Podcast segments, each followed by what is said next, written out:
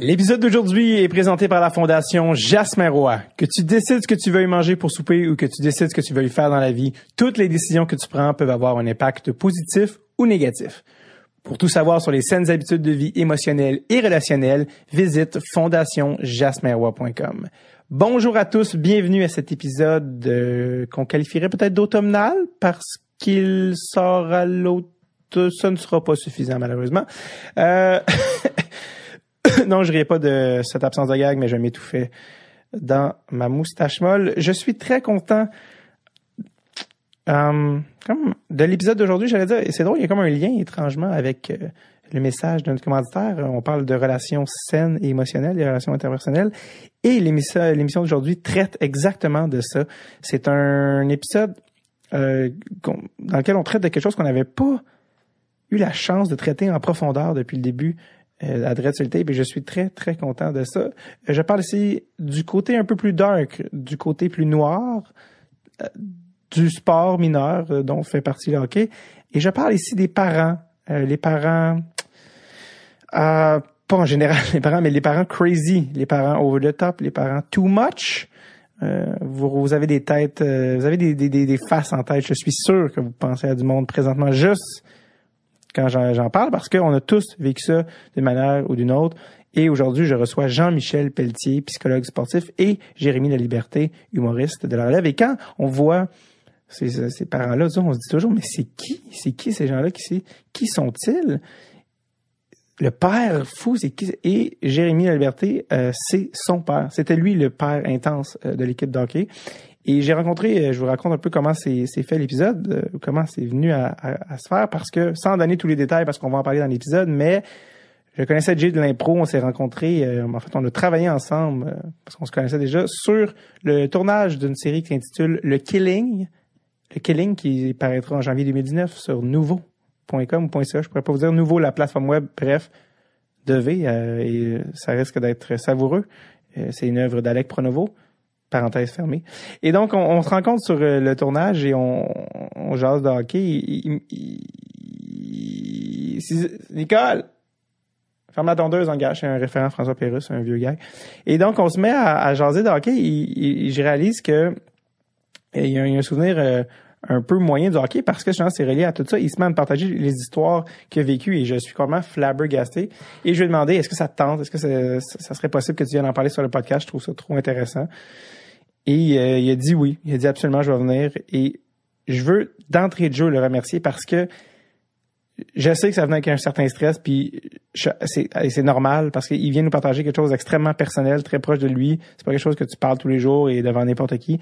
Il y a eu la, la, générosité, la confiance, l'ouverture, la bonne foi et, plein d'autres qualificatifs positifs de venir le faire. Et, euh, et je leur remercie Jay parce que c'est vraiment smart. Puis je pense que ça donne lieu à un épisode, euh, selon moi, peut-être un des plus touchants euh, de l'histoire de Dress Tape. Et ça, c'est grâce à toi. Donc merci. Et à ça, évidemment, je, ne l'oublie pas, mais ça rajoute Jean-Michel. Jean-Michel qui vient et, j'avais dit à Jay, je l'avais prévenu, j'ai dit, je, te, je, te, je vais inviter Jean-Michel, mais pas dans un but de psychanalyse. On n'est pas là pour faire une psychanalyse publique de, de Jay. Au contraire, c'est juste que Jean-Michel, lui, est aussi un gars de hockey qui, en plus, a des compétences en psychologie précisément sportives et tout son lot de bagages, de vécu, de connaissances mélangé au vécu que nous partage Jay, ça lieu à une discussion euh, assez intéressante, assez assez real. Je pense que c'est un des épisodes les plus real depuis le début et je pense qu'on apprend beaucoup de ça pour n'importe qui impliqué dans le sport mineur ou pas, je pense qu'on parle ici de qualité humaine et que l'épisode d'aujourd'hui fait partie de, ces épisodes qui vont au-delà du sport. Euh, ce qu'on essaie de faire le plus souvent dans, ben, on essaie de, proposer, évidemment, des, choses qui sont pas nécessairement reliées au hockey, mais bien, évidemment, des thématiques humaines beaucoup plus larges. Cela dit, j'ai assez parlé euh, pour aujourd'hui. Euh, je vous laisse avec Jean-Michel Pelletier, et Jérémy La Liberté et moi-même. On s'est rencontrés, les gars, pour euh, parler de ça le 22 septembre 2018. Euh, voici les boys et notre discussion. Pas piquer des verres et le qualificatif que j'utiliserai. Donc, euh, Jean-Michel Pelletier et Jérémy La Liberté pour vous. Bon épisode.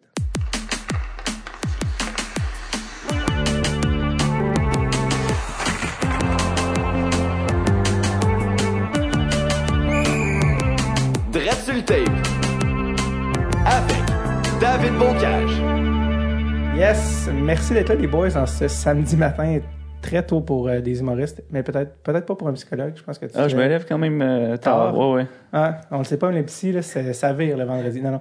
Euh, Jean-Michel Pelletier, c'est ton nom. Exactement. Merci d'être ici. Jay Lally, Jérémy Laliberté. Yeah. Ou autre, Ou Jérémy, Jérémy. La Liberté. ou, peu importe. ou Andréane. Andréane, Lachapelle. ça marche Ah oui, hein. parfait. Merci d'être là, guys. C'est vraiment cool. Ça fait longtemps que je voulais euh, qu'on fasse un épisode là-dessus. En fait, Jay, c'est, on s'était croisés sur un plateau. Yeah.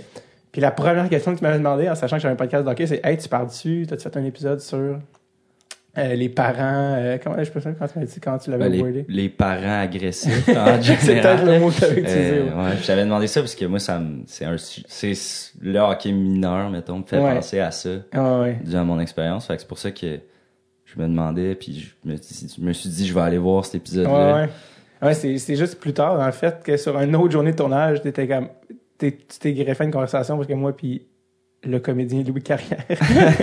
non, là, euh, qui, c'est vrai parce que là, il rentre à l'École nationale de théâtre, mais peut-être que dans 5 ans, quand les gens vont écouter ce podcast, ils vont être comme, ben oui, il joue dans tout. Ben oui, c'est ça. Ouais, c'est La ça. star de Ramdam 2.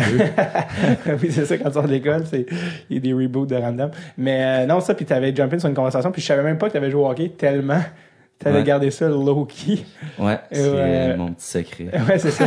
ça, puis ton tatou sur la fesse gauche. Ouais. Euh, mais euh, toi, Jean-Michel, euh, t'es Yes. aussi un gars de hockey, si je comprends. Oui, oui, j'ai joué au hockey toute ma vie. Ok. Puis euh, je continue à jouer au hockey dans les ligues de garage. Ok. Mais euh, j'ai joué au hockey euh, mi- mi-jet compétition. Ok. Puis il y avait de la pression. Moi aussi, il y avait de l'agressivité des fois dans les estrades. Yeah. Ouais, euh, juste quand t'as dit ligue de garage, je me suis dit, ça serait malade de faire une thèse sur la psychologie des ligues de garage, parce que honnêtement, Ouais. c'est assez fascinant. Il y a de tout. Ouais, il y a de tout. Puis quand tu fais les boys, ça, ça, aurait, été, ça, aurait, ça aurait été créé à un moment ou à un autre. C'était comme inévitable. Ouais, ouais, exact. Parce que je veux dire, les, les, can- les personnages sont là. Euh, puis c'est vrai qu'ils existent tous. Puis en tout cas, bref. Mais euh, on dit souvent que les gens vont en psycho euh, pour d'abord comprendre, s'analyser eux-mêmes. Est-ce que c'était ton cas, d'aller en psycho? euh, surtout que les psychologues sportifs, là, ça je n'ai pas encore mentionné, mais tu te spécialises dans la branche sportive? Ben, honnêtement, là, euh, dans le hockey, là, tu vis tellement d'émotions. là. Moi, Ouais. j'étais gardien de but. Ouais, en plus. ah. Gardien de but, c'est une autre affaire. Ça, c'est un autre game. C'est un autre sujet? Ben là, c'est Je un vais autre game. Non, non, un autre game dans le sens que c'est tellement. C'est comme la portion individu- individuelle du hockey. Être goaler, c'est comme. Tu vis pas les mêmes choses que les autres joueurs. Il y a beaucoup plus de pression, beaucoup plus de. Mais je vais être honnête, une des raisons pour laquelle je me posais des questions, je, me disais, mais comment un adulte peut agir comme ça? Je me, je me le disais vraiment, j'avais 12, 13, 14, je comprenais pas. Euh, là, tu parles de. J'étais gardien de but, Ouais. j'étais un héros, tout Ouais. le monde était fier de moi, il me valorisait. Ouais. L'autre game, il me parlait pas après game. Les parents arrêtaient de me parler. C'est vrai, là. Tu sais, comme ouais. tu, tu fais ta game, tu t'es fait rentrer trois buts entre tes deux jambes, là. T'es déçu de toi, tu sais que t'as fait des erreurs. Puis après ça, les parents, au lieu de te dire, Hey, c'est pas grave, puis ça va bien aller, il y en a qui te parlent pas. Ils sont fâchés contre, contre Ouais, toi, mais c'est, mais c'est pas supposé, tu sais. Ah, j'ai ouais. 12 ans, tu sais. En tout cas, j'ai vécu tellement d'expériences frustrantes, puis je comprenais pas pourquoi les adultes faisaient ça. C'est ça que je comprenais pas. Les, les, gens dans l'équipe étaient pas si pires, là, tu sais, mes, mes amis, puis tout ça, il y a personne qui venait me voir, dire, ton but, euh, Mais ça, ça a été quelque chose qui t'a comme mis la puce à l'oreille de que tu voulais peut-être comprendre plus ou. euh, Ben oui, ben oui. Puis tu sais, euh, quand, quand t'es jeune, tu peux, tu peux savoir, c'est, quasiment ta vie au complet, là. Ah ouais. Tu sais, le hockey, tu te lèves le matin, euh, t'as, tout, t'as des posters de hockey le matin. tu sais. Mhm. Tu sais, c'est tellement important pour toi que quand ça va pas bien là-dedans, peu importe c'est pourquoi, soit euh, tes parents ou que ça va vraiment pas bien, ben tu fais le pas bien. Là. Ah ouais. Fait que moi, c'était, ma vie le hockey, puis j'ai vécu des, des beaux moments, là, des moments magiques, mais aussitôt que ça allait pas bien, la pression était vraiment forte. Mais- Y a-t-il un événement ou quelque chose qui est arrivé précisément que, c'est peut-être ça que tu disais qui a, qui a comme trigger, qui a comme déclenché un peu tout ton intérêt pour la- l'aspect psychologie dans le, dans le contexte du sport? Mais je pense qu'il y a plusieurs événements, mais il y a toujours comme deux événements marquants. Ouais. Il y en a un, là, faut que je vous le compte. Euh, J'étais oui compétition. Euh, on s'en va en finale. Euh, c'est un à un. OK, je suis gardien de but. là. Ça va super bien. J'arrête tout. 30 arrêts, ça va bien. Croyez-le, croyez-le pas. là. Prolongation, j'arrête tout. Un, Impossible. un. On s'en, non, mais on s'en va en fusillade. Devinez qu'est-ce qui s'est passé. On est en finale, on s'en va aux provinciaux. T'as scoré le, le but gagnant? Je suis gardien de but. Ah,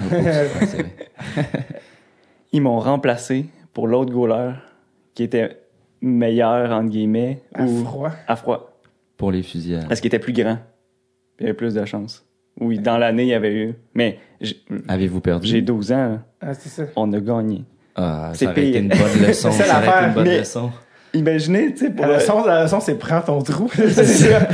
Mais imaginez pour un jeune de 12 ans, comment, Mm. émotionnellement, tu sais, ça fait pas tant. Tu te dis, T'es- là, c'est un adulte qui a fait ça à toi qui a 12 ans. Moi, je Ouais. comprenais pas. Euh, Est-ce que tu as reparlé à ce coach-là?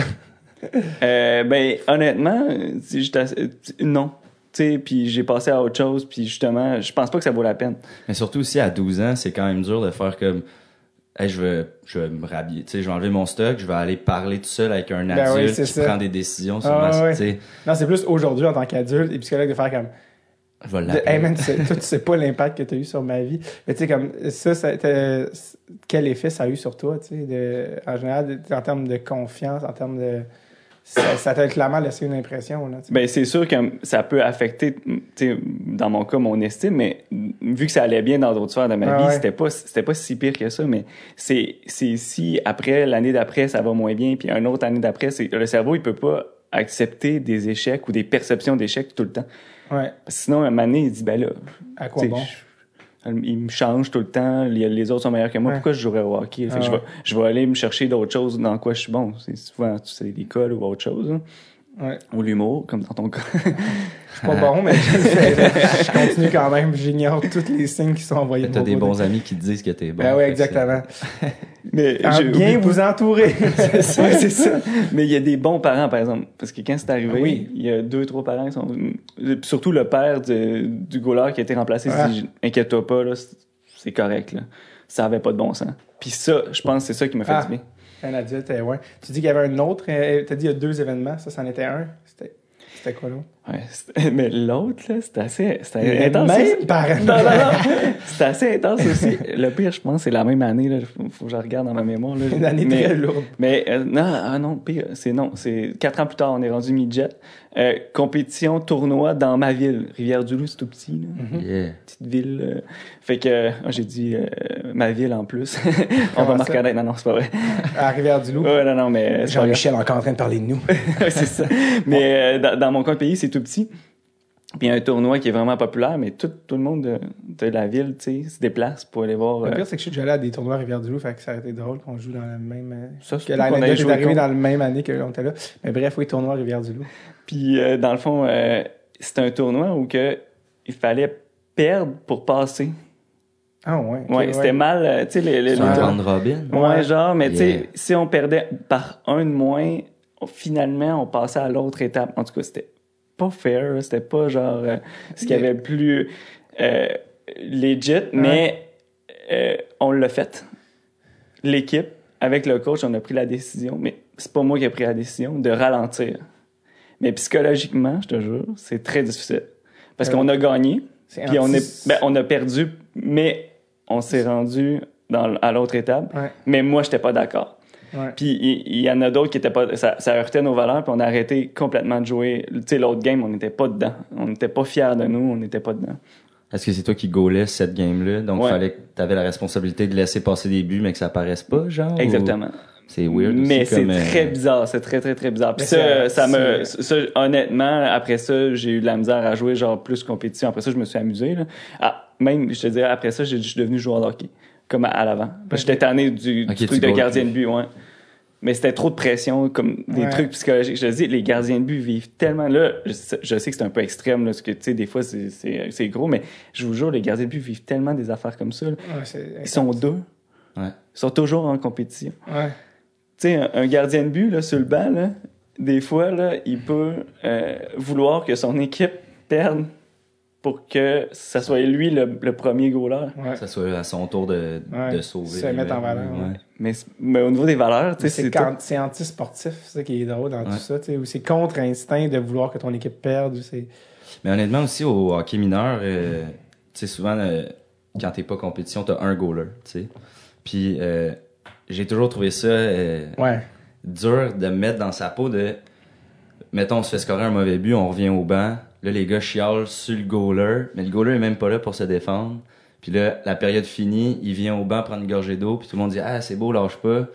J'ai toujours trouvé ça hyper hypocrite, alors que, tu sais, on, le deux secondes, on bitchait sur sa mitaine, fait tout le temps scorer dans la mitaine.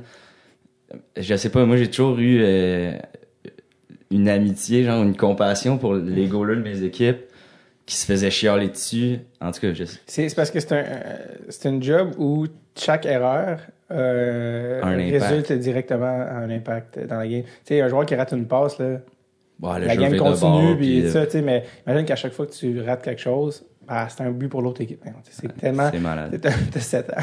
C'est ouais, je, je sais pas, là. Fait que c'est c'est quand même assez intense. Fait qu'imagine si t'es goaler à Montréal. Ah, même si t'es un adulte, là, ça, ça même des, des, euh, des trucs quand même assez, assez pesants. Même Euh, dans les ligues de garage. Ouais, c'est ça. Ah oui, vraiment. Mais pour vrai, tu sais, les gars de garage, c'est assis, tu sais, il est pas là, il est pas dedans ce soir. Ouais, mais tu sais, on est mardi, il est 11h, puis Il y avait un gros dossier il s'est levé à matin à genre 6h, il y a deux enfants. il y en a un qui est malade. Tu sais, un c'est comme, je sais même pas par où commencer. Mais, euh, fait que c'est ça, fait que toi, dans le fond, ça, t'as vraiment été aussi élevé dans, dans cette culture de hockey-là, puis déjà, t'avais comme un intérêt pour la psychologie ou la, la manière dont les adultes ou les agissent dans un contexte. Parce qu'en fait, c'est quoi le- en ce moment, parce que toi, t'es t'es psychologue sportif, Ouais. comme, tu sais, une fois que t'es psychologue officiellement, euh, légalement parlant, comment tu deviens psy- psychologue sportif? Ben, tu sais, souvent, on- mais comme moi, j'ai fait ma thèse sur le sport. Ouais. Tu sais, moi, j'ai écrit une recherche puis pour, pour vérifier c'est quoi les facteurs qui motivent un être humain.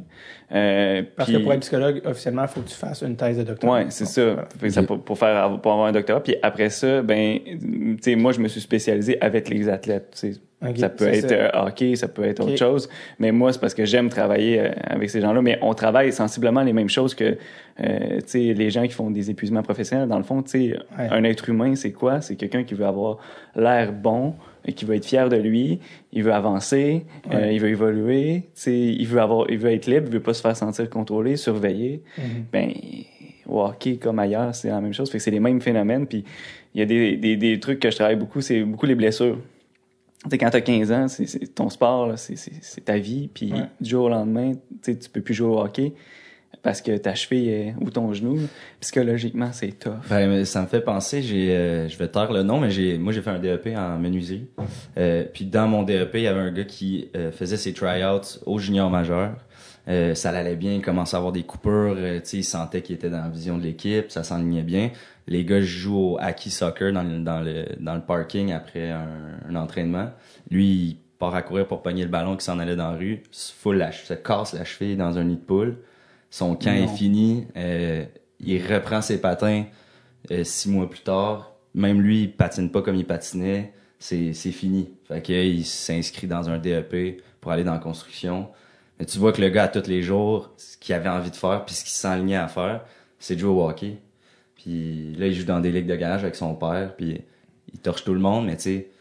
fait que pour lui, juste de le voir dans, dans, dans le DEP, tu voyais qu'il il est... Il y avait quelque chose de pas réglé. Exact, tu. Mais tu vois, en psy, ce qu'on dit, c'est la frustration, est en- c'est à cause du acquis.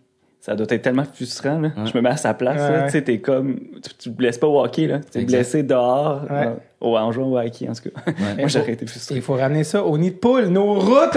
Nos routes au Québec, Nous ça arrête de voir ça. Non, on les demande pourquoi il y a moins de joueurs québécois dans les nationales. Hein? Les nids de poule. Les nids de poule, mais... Euh, donc, c'est ça, c'est en fait, c'est que tu as décidé de faire ta thèse sur euh, la psychologie dans le sport. Pour ceux aussi qui se demandaient la différence entre psychologue et psychiatre, c'est qu'un un psychiatre, euh, interromps-moi toi-même, mais c'est un médecin, en fait. euh, Mais c'est rare qu'on va voir des psychiatres sportifs. souvent, des ça. médecins, tu sais, un, un psychiatre, c'est un médecin qui est spécialisé euh, dans la santé mentale, Exact. Et qui a le droit de prescrire, des médicaments. euh, ça. alors qu'un psychologue. On, on prescrit pas de médicaments, mais Ah. tu sais, on, on, on, on traite euh, dépression, anxiété. Parce que je pense que Jay voulait avoir Ah, une petite ça. side, une petite Ah. side C'est pour ça que je de faisais ça. psychodon, là, c'est ça. Malheureusement. Ouais, c'est ça. Ouais, Non, vous allez prescrire plus par euh, la thérapie. Ou... Ouais, exactement. Exact. Mais les psychiatres font aussi de la, la psychothérapie, mais euh, c'est, c'est, ils donnent aussi des médicaments aussi. Ok. Fait que, mais le, le rôle du psy, c'est vraiment d'aider la personne à se sentir mieux. Y a-tu comme une genre de compétition psychologue-psychiatre? Vous êtes comme genre, les psychologues sont ah, les psychiatres donnent juste tellement trop de médicaments, nanana. puis les psychiatres sont comme, ah, les psychologues, ça va être. Est-ce Ben, euh, pas vraiment parce que honnêtement, là, il y a tellement de besoins, là, puis les deux, on, est, on, on a besoin un de l'autre. là. sais, c'est- dans l'image populaire, peut-être que tu sais, ah, il y en a un qui donne des médicaments, l'autre l'autre. Mais c'est pas vraiment ça. Tu sais, des, nous, quand on a des cas plus lourds, on les réfère au psychiatre, puis heureusement que le psychiatre est là. Ouais, ouais. Parce que. Puis heureusement qu'on est là aussi, dans le sens que lui, euh, quand il a fini sa job, puis que la personne est, est fonctionnelle, ben il peut venir dans notre bureau, puis on, on l'accompagne. euh. Est-ce que dès qu'un cas est lourd, euh, par définition, il faut que ça aille par un psychiatre ou un psychologue? Tu sais, dans le sens que. Est-ce que c'est que les psychologues, c'est les- pour les cas plus légers ou non? C'est, tu vois ce que je veux dire? Dans Ben, que- un psychologue peut travailler avec les, les, les lourds aussi, c'est juste son mandat, c'est- il s'arrête justement à la médication. Ah, justement, c'est ça, qu'est-ce que tu voulais dire? Parfait. Fait que, mais euh, les psychologues, c'est ça. Dans le fond, on, on travaille toujours en collaboration, là, souvent ok, ok, dans, plusieurs cas. Puis, la plupart des gens n'ont pas besoin de psychiatre là, pour évoluer. fait que si, si vous avez des, des, des, des trucs là, que vous vivez, euh, même au hockey, on peut vivre de l'anxiété, du, de- tu sais, euh, du stress, euh, des, des symptômes, des fois même dépressifs. Ouais. Puis on- ça peut venir affecter notre estime, mais le psy, il est mieux tu sais, pour ça, parce qu'on n'est pas obligé d'aller voir un, un psychiatre là, pour les Ouais, voir. ouais. C'est clair. Euh, j'ai vraiment pas rien à rajouter là-dessus. Est-ce que chaque psychologue est comme son psychiatre contact? C'est comme, là, tu te rends compte que, OK, là, on est rendu au point où il faut que je te prescrive la, je te prescrive la médication. Puis là, toi, t'as comme ton psychiatre que tu réfères tes clients parce que t'es d'accord non, avec c'est comment Comme un pusher, tu sais. Non, non, c'est Non, ça. c'est ça un peu, où genre, tu laisses là, puis tu fais trouve-toi un psychiatre, t'es rendu là. Mais ou- si tu travailles à, à l'hôpital, oui. OK. Tu sais, t'as ton équipe avec toi, t'es le psychologue et le psychiatre. Mais si tu travailles comme moi en clinique privée, en clinique privée, c'est très rare que puis je vais les référer comme à l'urgence ou à l'hôpital. Et là, après ça, OK. ils vont, euh, Mhm. ils vont rencontrer le psychiatre. Mais c'est très rare qu'on ait- on n'a pas le temps. Ouais, c'est ça. Est-ce que, les, est-ce, que, est-ce que les psychologues ont généralement des psychologues? Je me suis toujours demandé ça. Tu sais, est-ce que les psychologues sont, ont eux-mêmes des psychologues? Et ça, ça, ça devient une poupée russe, là, de toi dire? Ben, un, un psychologue, c'est un être humain, puis Ah, il peut être, il peut bien aller comme il peut moins bien aller. Puis Mhm. ça, c'est, tu sais, on a tous besoin quand on, on va moins bien de quelqu'un. Puis même des fois, c'est ça, je dis souvent, là, c'est pas juste quand, quand, quand on va moins bien, c'est quand on veut évoluer, on veut avancer, on veut se sentir mieux. Tu peux être très fonctionnel, pas trop avoir de symptômes d'anxiété, tout ça, mais avoir besoin d'un, d'un psy juste pour te, sais, euh, te faire prendre conscience de telle affaire, euh, telle chose, c'est, tu sais, ah ben, si je file comme ça, c'est parce que mon estime est affectée, comment je peux faire pour me protéger la prochaine fois, puis comment je peux, tu sais, c'est pas juste les gens qui, qui sont malades ou en- Ouais. qui ont des problématiques euh, qui peuvent aller voir des psys, là, juste un petit... euh, une petite discussion des fois, tu sais, une phrase, une compréhension, un mot, ce qu'on fait aujourd'hui, tu sais, de comprendre c'est quoi qui se passe dans la tête d'un, joueur de hockey, c'est super important. Est-ce qu'il y a encore un tabou par rapport à aller voir un psychologue? Oui, puis c'est c'est ça mon, mon, mon rôle un peu là, de, de démystifier ça puis de dire regarde, tu la plupart des êtres humains vivent du stress, t'en, Mhm. t'en as-tu déjà vécu David Moi, non, mais c'est un problème, j'accomplis rien. Euh, ouais, Oui, tout, tout le monde vit, vit du stress, puis des fois, il y a de la pression un peu plus, puis il y a Ouais. des passes où ça va super bien, puis des passes ça va moins bien, puis, puis c'est correct, mais le psy est là juste pour t'accompagner là-dedans, puis comprendre qu'est-ce que tu vis, fait que c'est pas, c'est, tu sais, c'est pas supposé être tabou, en fait, moi, je, je t'aide à, à aller mieux, Ouais, à ça. performer. Dans un milieu comme le hockey où euh, il y a cette espèce de culture de, de, de, de Machiste. gars tough, puis Ouais. de, de, de, tu sais, de se prouver qu'on est plus fort que tout, puis euh, ah, t'as deux côtes de cassé, c'est pas grave, tu vas jouer demain, puis sais, est-ce que justement dans ce milieu-là, t'as des gens, tu te rends compte qu'il y a des, des clients qui auraient dû venir te voir avant ou du monde que tu dis ah clairement que t'aurais besoin, mais tu le réalises pas encore? T'as-tu des clients qui te disent comme ah moi ça fait un bout que j'aurais aimé ça mais je, je sais pas Mais- si tu vois ma mais ça, c'est- La est très bonne question, en fait, mais- c'est à savoir la psychologie dans le monde du hockey, c'est tellement machiste puis assez de, de monde tough que c'est quoi la, la relation des joueurs de hockey par rapport à ça? Est-ce qu'ils sont ouverts? Est-ce que la nouvelle génération par que rapport à c'est dur l'ancienne? de casser leur carapace. Exactement. euh, Est-ce que les gens ont tendance à faire ça ou non, on est encore dans le non, non, on t'endure- la douleur puis tout ça? C'est quoi la relation? ça? Ben, je pense qu'il y a une certaine culture aussi que, où, où on est tough, tout ça. Ouais. Puis, honnêtement, ça vient souvent euh, des parents. Puis, euh, je veux pas. euh, Voilà. C'est souvent du. Non, mais souvent, mais souvent du père là, qui est plus présent. Ah ouais, souvent le verre, ouais. Ouais, souvent le père qui est présent puis il dit Ah non, ça va bien aller puis tout ça, et puis ils peuvent mettre de la pression puis c'est sûr que si tu vas voir le psy parce que tu sens de la pression de ton père, ben c'est sûr que le psy va, va parler du père, tu sais. Ouais, ouais. Fait que c'est sûr que euh, le, le, le père est moins euh, porté à, à référer en psy parce qu'il il peut être remis en question dans son approche, donc qu'est-ce qu'il dit, qu'est-ce qu'il fait, comment? Mhm. Fait que c'est sûr qu'ils sont. Mais de plus en plus, la sais, des, des gens qui voient à, à la, à la télé des psychologues sportifs pour, aux Olympiques, tout ça, c'est devenu comme un peu plus courant. Mainstream, ouais. Puis honnêtement, les jeunes, là, quand tu vas pas bien, là, puis Ouais. ton ego, ton estime est affecté, puis ça va plus, là. Ça va moins bien à l'école, le hockey, ça marche plus. Écoute, là, t'as le goût de trouver une solution, là. Ouais. Fait que c'est, c'est là, puis moi, c'est toujours l'individu, la personne qui, qui vit des, des, des émotions, puis des, des choses, qui, il, il va être motivé par lui-même, là. Puis on force jamais quelqu'un à venir en psychothérapie. Ouais. Absolument. Euh, Est-ce que tu, tu dénotes euh, une différence entre peut-être des athlètes ou des joueurs de hockey en haut d'un certain âge, l'ancienne génération versus la nouvelle génération? Est-ce que l'ancienne génération est peut-être plus réfractaire à ça? Que c'est quelque chose que tu as observé? Moi, j'ai pas observé parce que j'ai pas rencontré beaucoup Ok, de, monde plus. Mais aujourd'hui, honnêtement, les, les parents sont de plus en plus ouverts. Ça, c'est ce que je vois là, euh, par rapport à ce que moi j'avais. Tu sais, mettons, si je prends pas moi en tant que psychologue, quand je- mais moi quand j'étais jeune, la psychologie, on n'en parlait pas. Non, c'est ça. L'estime de soi, on n'en parlait pas. L'approche, les, les coachs, là, les coachs de hockey, c'est souvent des, tu sais, dans le hockey mineur, là, en tout cas, je sais pas si ça a changé un, un peu, mais c'est encore des, des bénévoles. Ouais. Ils sont pas formés en pédagogie, là. Ils sont pas formés à, tu sais, quand t'as un jeune qui, qui parle pas, puis qui, qu'est-ce, qu'est-ce que tu fais avec un jeune qui parle pas dans, dans la chambre de hockey? Ben, à la limite, c'est un jeune de moins à gérer pour eux. Ouais, qui sont bénévoles un samedi. On va bien introverti, c'est le fun. Ouais, il, Oui, il- c'est il ça. va, il va bien. Il ferme sa gueule. Il va sûrement que- très bien. Mais c'est, c'est, en plus, c'est, c'est, euh, dans le sens que je vais pas les blâmer dans le sens que c'est des gens généralement de bonne foi, des bénévoles. Tu sais, les gens, Ouais. c'est généralement des parents qui essaient de bien faire. C'est juste, c'est- des fois, c'est un rôle qui, qui, qui demande euh, certaines compétences. C'est, pas très. On essaie de les former. là. Un des derniers invités que j'ai reçus, euh, j'ai, on, j'ai zéro impliqué là-dedans, là, mais de Hockey Québec, un des derniers invités que j'ai reçus, c'est le, le directeur de Hockey Québec, puis il essaye là, de, de faire des formations pour essayer de, de- Mais c'est un modèle très difficile quand tu dis qu'un modèle complet est basé sur des bénévoles. Ouais. C'est quand même assez particulier. Il n'y a aucune business qui fonctionnerait de même. Là. Puis ça, c'est au Québec, là, en Suisse, puis aux États-Unis, c'est- un modèle de salarié. De, on te paye, tu as été formé. Mais ici, c'est pas, euh, pas possible de, de faire ça à cette échelle-là. Mais comme on a parlé avec euh, le, directeur de, de Hockey Québec, quand on est allé en, Suède, on a beaucoup observé comment ils ont réussi à implanter avec des, des, de, formateurs locaux dans chaque région pour essayer d'être sur le terrain avec le monde. Mais euh, parlant de ça, je vais te demander, étant un gars de Rivière-du-Loup, euh, le rapport à la psychologie région versus ville, tu habites à, maintenant à Montréal. Euh, y a-tu une différence là aussi? tu sais? Y a-tu euh, ouais, une, une différence? Ben, c'est sûr que la plus grosse différence, c'est l'accessibilité, là, parce qu'avoir Ah. un psychologue part, sportif ou euh, spécialisé dans le sport, c'est la première chose.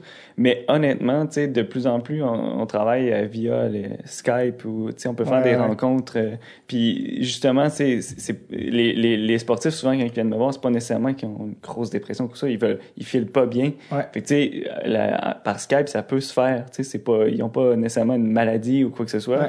Fait que pour les accompagner, ça peut se faire par Skype. Ça, ça, ça l'aide en région à avoir un service. Tu sais, même si moi, je suis à Montréal, je peux avoir quelqu'un à Rivière-du-Loup, à Rimouski, euh, au Saguenay, n'im- tu sais, en Abitibi. Puis ça, mais honnêtement, à cette heure, avec Internet, selon moi, là, euh, que tu sois à Rivière-du-Loup, que tu sois à Montréal, tu sais c'est quoi un peu un psychologue sportif Ouais, ouais. ou, euh, tu t'as vu les Olympiques, à- les informations circulent. Dans le rapport à la psychologie sportive, vous va demander de l'aide, c'est-tu plus tabou ou, ou moins tabou? euh?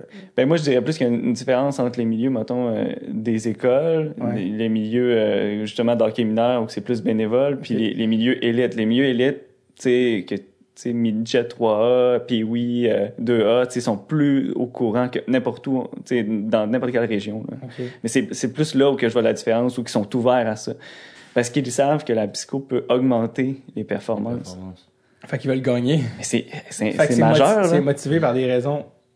de performance. Ouais, c'est ça ce qui est comme aussi un peu dérangeant. Ouais, c'est comme un cercle vicieux, on s'en tire jamais, le gagner, même si. euh, Oui, mais Ben, c'est correct aussi, là, c'est pas Je veux pas, c'est ça le sport aussi. Oui, c'est ça, mais je veux dire, si c'est un jeune qui va pas bien, les gars pourraient qu'il aille là parce qu'il score moins. là. Ouais, c'est ça, c'est ouais, c'est peut-être aussi sa santé, là, mais. Mais ça, tu vois, c'est un des enjeux. C'est pas juste de la performance, mais ça peut aider à Ouais, la performance. ouais, fait que les gens sont ouverts. Mais souvent, des fois, c'est juste pour se sentir bien. C'est pas Ah ouais, juste pour performer. Fait que euh, très important comme. Comme nuance. Oh, oui, comme nous. Euh, non, ça, on parlait, on, s'était- on s'était recroisés sur un plateau parce qu'en fait, c'est ça, on. Yep. Mais ça, je sais même pas si t'en souviens, mais comme on- moi, je te connaissais de l'impro, euh, on a joué de l'impro euh, Au collégial. au collégial. Ouais. Euh, T'avais des lunettes turquoises à l'époque. À l'époque, ouais. Et je m'en ennuie un peu. et ouais, au cégep Bois de Boulogne. Yeah. Dont l'équipe s'appelait les La réplique. la réplique, c'est ça. Mm. Et, euh, et non, c'est ça. Puis euh, c'était bien avant que les, ni l'un ni l'autre ne fassent de l'humour. Ouais. Ou sachent faire de l'humour.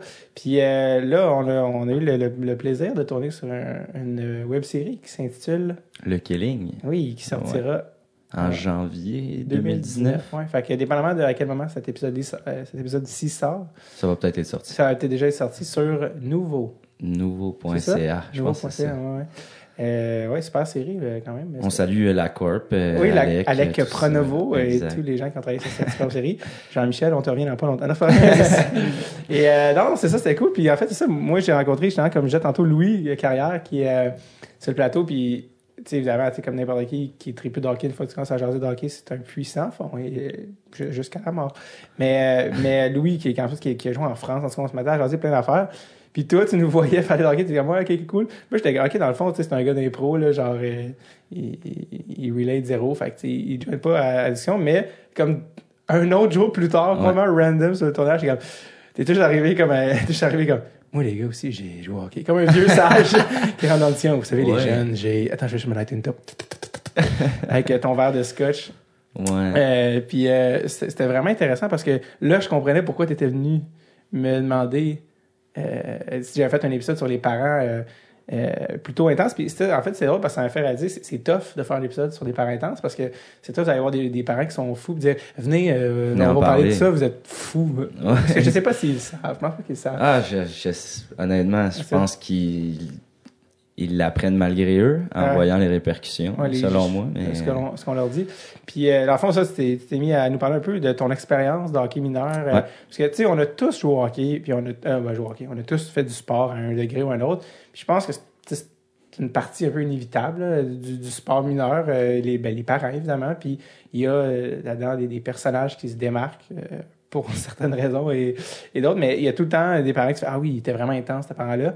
Puis ça, ça- c'est toujours fasciné. Puis dans ton cas, t'es arrivé, tu as fait Ah, ce, ce parent-là, Exact, c'est mon C'est père. mon père, exact. C'est c'est souvent ça le monde quand on parle de hockey mineur ou de, de situations intenses. on- ah ouais, moi il y avait un père dans mon équipe qui euh, et moi je peux souvent faire comme ah tu jouais-tu dans mon équipe? Est-ce que tu parles de mon père? Euh, mais oui, tu sais, les parents veulent euh, inscrire leurs enfants, je pense, dans des sports, voir comme leur champ d'intérêt. Euh, moi, honnêtement, à, à 4-5 ans, euh, j'écoutais, quand je me faisais garder par ma grand-mère, le patinage artistique. J'ai trippé sur Elvis Stoico, je sais pas si vous vous rappelez de ce oui, patineur. les, les euh, backflips. Exact, frisé qui fait des backflips, qui part d'un d'un bord de la glace, qui fait des jeux de pied jusqu'à l'autre côté. Il y avait un beau saut de mémoire. Ouais, Il ben, toujours des tous beaux ces, sauts. ces Ouais. sauts étaient incroyables. Ouais. Euh, puis moi, c'est ça, je voulais euh, faire ça, OK. euh, du patinage artistique. Puis ben mon père a dit, tu veux, tu veux patiner, c'est ça que tu veux faire. fait qu'on va, on va t'amener jouer au hockey. Euh, C'est pas ça que j'ai dit. OK. c'est ça, exact. Mais tu sais, euh, je revenais de ma pratique de hockey, puis dans ma chambre après, euh, je jouais pas au mini-hockey, je faisais des, des vrilles sur mon matelas, tu sais. OK.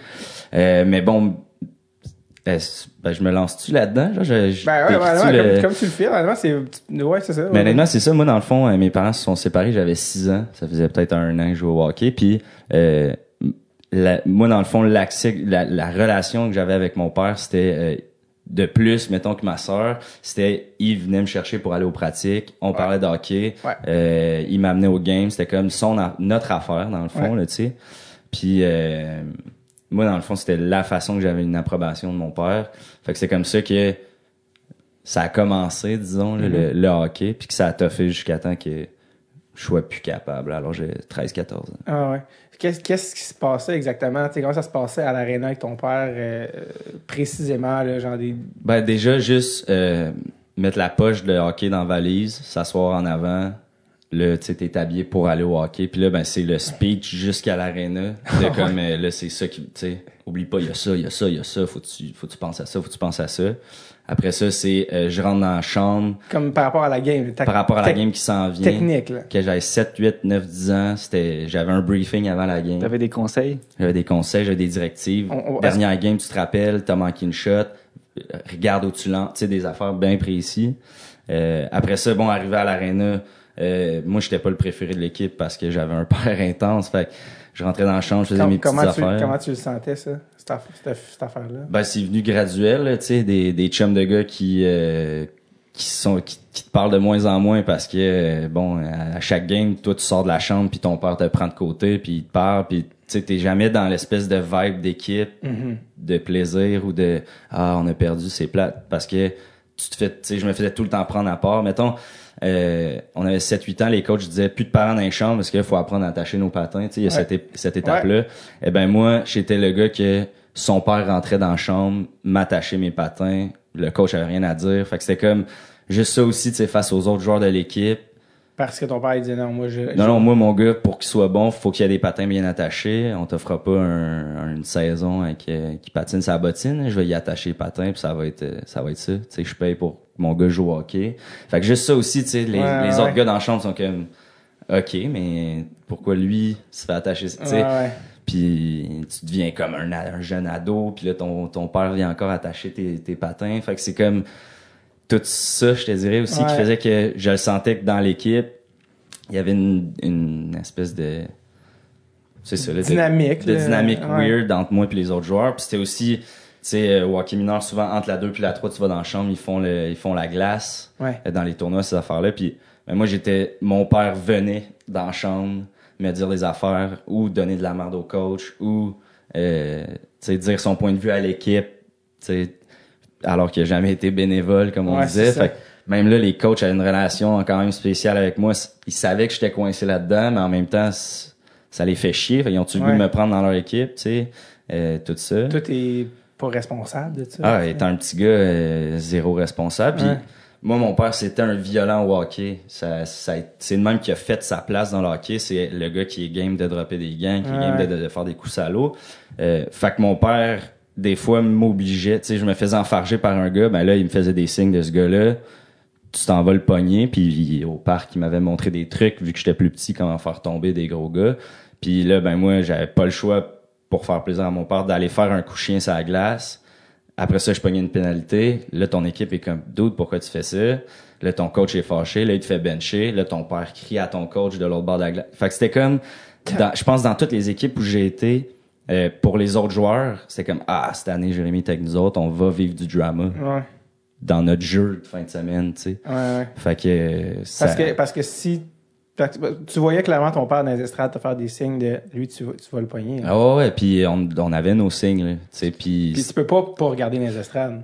Ben l'affaire c'est que tu sais étant petit gars un moment donné tu fais comme ah non là, ça fait trois games que mes amis sont fâchés que je pogne des pénalités Ouais. qu'il y a de la chicane ah je vais essayer de l'ignorer Euh, mais comme toute aréna de hockey mineur de ville il y a un accès au banc il y a un fait que tu sais c'est déjà arrivé que je fasse comme à ma tête si on veut là, tu sais que je fasse ouais. comme non non gars ce game là ça me tente pas et avoir une visite en arrière du banc de mon père qui me pogne par le fond de culotte qui m'amène dans la chambre puis qui me dit hey quand je te parle tu me regardes puis tu, tu fais ce que je te dis. Tu veux-tu continuer à jouer au hockey, tu sais, tu veux-tu aller plus loin? C'est de même, puis écoute-moi, puis c'est pas le bénévole qui va te dire, tu sais, comment avancer là. Fait que c'était comme, c'était un j'ai pas le choix de toute Ouais, façon, ouais. puis euh, fait c'est ça. T'es Puis- comme pris entre. euh, parce que, tu sais, c'est ça, à un moment donné, euh, il y a une anecdote où je pense que ça brassait sa glace. Ouais. T'avais, t'avais ton père qui te faisait un signe de.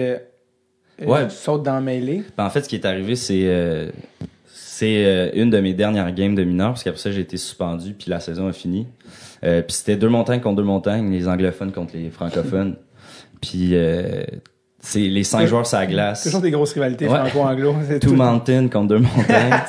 puis euh, tu vois, c'est ça. Ce qui est arrivé, c'est que on était en fin de game, euh, ça, ça a brassé un peu toute la game. Puis euh, là, les cinq joueurs sur la glace commencent à chamailler, à, à se battre. Bon, hockey mineur style, là, tu sais, on a encore nos gants, puis on a nos casses avec des grilles. Euh, et mon père des estrades me fait clairement un signe de ah ouais, hein, vas-y, va montrer que tu un gars des, tu peux pas laisser ton équipe se, se battre sans embarquer là-dedans. Euh, et je suis embarqué sur la glace et c'est là que les deux bancs se sont vidés. Moi, j'ai eu comme je pense deux ou trois matchs de plus que les autres gars de suspension parce que je suis celui qui est sorti Ouais, du banc en premier. Euh, Puis tu sais, je suis celui qui est allé se battre 20.2 secondes, j'ai perdu une vitre de lunettes, je suis sorti de la glace. Euh, puis ça aussi d'ailleurs, j'ai eu l'air d'un pissou là, fait que tu sais, je me suis fait dire mais Ma lunette, ma lunette. mais moi c'est ça, je voyais plus rien, tu sais, fait que c'est pour ça que je suis parti. mais D'ailleurs, euh, comment ça finit avec la lunette? euh, ça a fini qu'on m'a dit va dans la chambre, on va aller chercher ta lunette ben t'invites Ouais. après la, mais qu'on ait sorti tout le monde, puis par le temps que tout ça se calme, euh, la Zamboni était passée. Ouais. Fait que euh, on n'est pas allé chercher dans le petit tas de neige dans le parking. Ouais. Puis, euh, mais ce qui est intér- intéressant aussi, c'est que quand tu vois ton père qui te fait signe d'aller sur la glace, c'est pas, ça te tente pas d'y aller, puis ton coach te dit? Ben, le, le- le coach, tous les gars, on était comme de toute façon debout à regarder qu'est-ce qui se passe, Ah ouais. puis il tirait les chandelles des gars, puis il disait j'en veux pas un qui, tu sais, qui, qui, qui- je veux vous voir assis sur le banc, puis calmez-vous, puis ça, tu sais, Ah ouais. c'est veux, veux pas des adultes qui voient des petits gars de 13 ans se taper sa gueule pour Ah ouais. euh, un jeu là, fait que les autres, Mais ils voulaient pas que ça dégénère. Mais toi, tu sais, même si tu sais que ça n'a pas de bon sens d'y aller, tu sais que tu vas pas y aller, tu sais que si tu vas pas, qu'est-ce qui va arriver?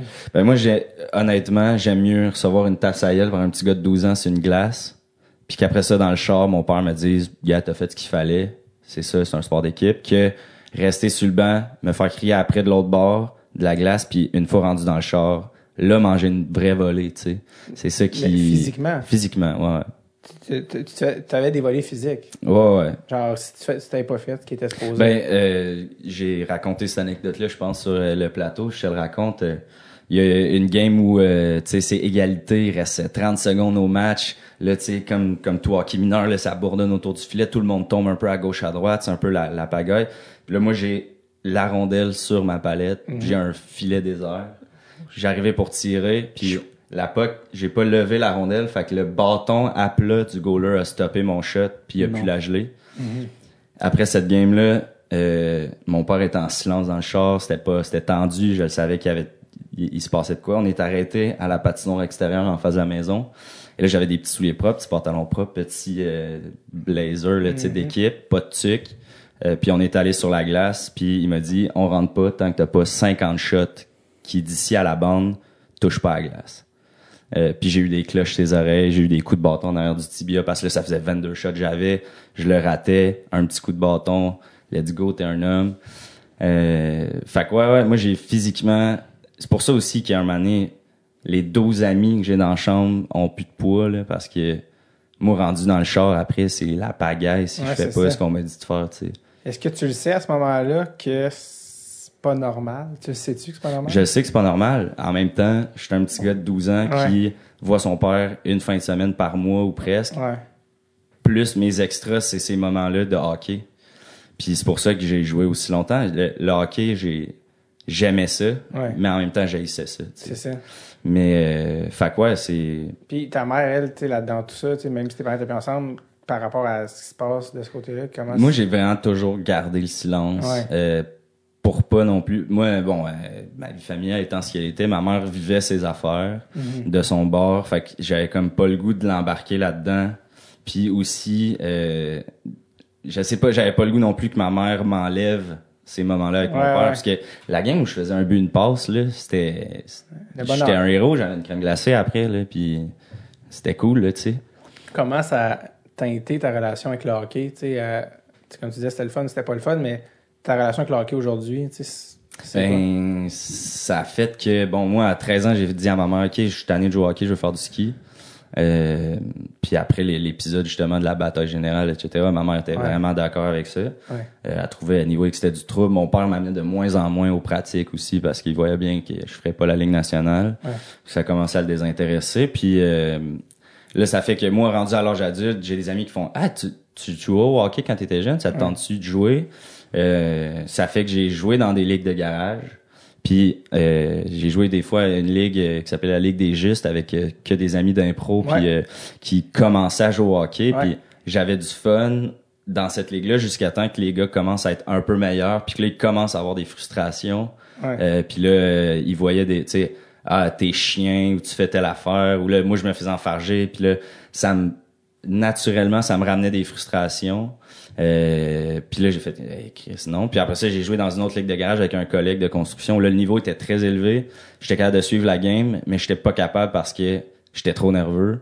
Euh, ça fait que euh, des fois je dis ah non hey à soir je peux pas j'ai un souper alors que j'ai rien pantoute. Mais à l'intérieur, je me sentais pas assez fort d'y aller cette journée-là. Euh, ça fait qu'on joue au COSUM, j'ai full de plaisir jusqu'à temps qu'un mané, je vois quelque chose d'injuste ou puis là, man, moi ça ça peut me faire péter une coche là, tu sais, puis j'haïs ça me sentir de même. Fait que ma relation avec le hockey, c'est ça, c'est OK, on est une gang de chums, on va aller jouer au parc. Parfait, on y va. On va jouer au parc, mais j'ai vraiment de la misère à mettre un stock de hockey. Et pourtant, je l'ai encore, tu sais. Je m'en Ouais. défais pas parce que c'est un sport que j'aime. Je suis bon, j'ai compris le jeu. euh, mais je suis pas capable de m'impliquer dans une ligue parce que c'est C'est comme c'est trop prenant. C'est comme si ça te ramène un genre de mémoire émotionnelle. Ah, carrément. Tu sais, c'est C'est ça. c'est un peu euh, c'est con, hein, ça, ça se compare pas, mais tu sais les euh, les gars qui reviennent de la guerre, Ah ouais. puis là dans la rue il y a un boom. Et là, ils sursautent en panique, puis ils, ils revivent des émotions sans trop savoir pourquoi. Moi, c'est un peu ça, tu sais. C'est Euh, post-traumatique, là, dans le un sens peu, que ouais. tu as eu un traumatisme relié au hockey qui fait que là, ça, ça trigger des affaires. Si... Carrément. Ouais. Ouais. Comme si Euh, tu revivais un peu cet, événement-là, là, émotionnellement. Ouais. Euh, tu sais, Jean-Michel, tu es, spécialisé dans la relation avec les, les, les athlètes, les parents, tout ça. Pourquoi des adultes, euh, tu sais, dans le sport, non, pourquoi des adultes euh, agissent comme ça? Ben, je, je commenterai pas par rapport à, à ton histoire, là, Ah parce que c'est pas mon, mon Ah, mais c'est En général. en général, c'est qu'eux autres aussi, ça se peut qu'ils aient vécu des choses semblables, soit par leurs propres parents ou Ah des ouais. coachs. Euh, puis des fois, ben c'est dans leur personnalité aussi, là, tu sais. Fait que, tu sais, il y, a- il y a des gens qui sont qui ont, qui ont des comportements plus violents, il y a des gens qui ont des comportements plus directifs, il y a des gens qui sont plus contrôlants. Puis un des mots là qui est vraiment important, c'est le sentiment d'être contrôlé. Donc, il y a des adultes qui font des comportements de contrôle. Mhm. Fais ci, fais ça, j'ai un conseil à te donner. Hey, back, faut que tu back, là. Back, c'est important de backer. Non, pour vrai. Ouais. Faut que je back. Ouais. Je le savais pas. Ouais. Tu sais, mais on- en tant que parent, vous n'êtes pas obligé de donner des conseils tout le temps. C'est pas ça que le jeune a besoin. Souvent, votre conseil, il le sait déjà. Ouais. Fait que euh, les personnes qui peuvent donner des conseils, c'est quelqu'un euh, justement en qui tu as confiance.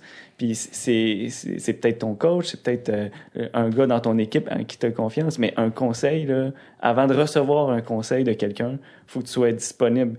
Puis à force de se faire dire quoi faire, on, on devient comme quasi imperméable au conseil.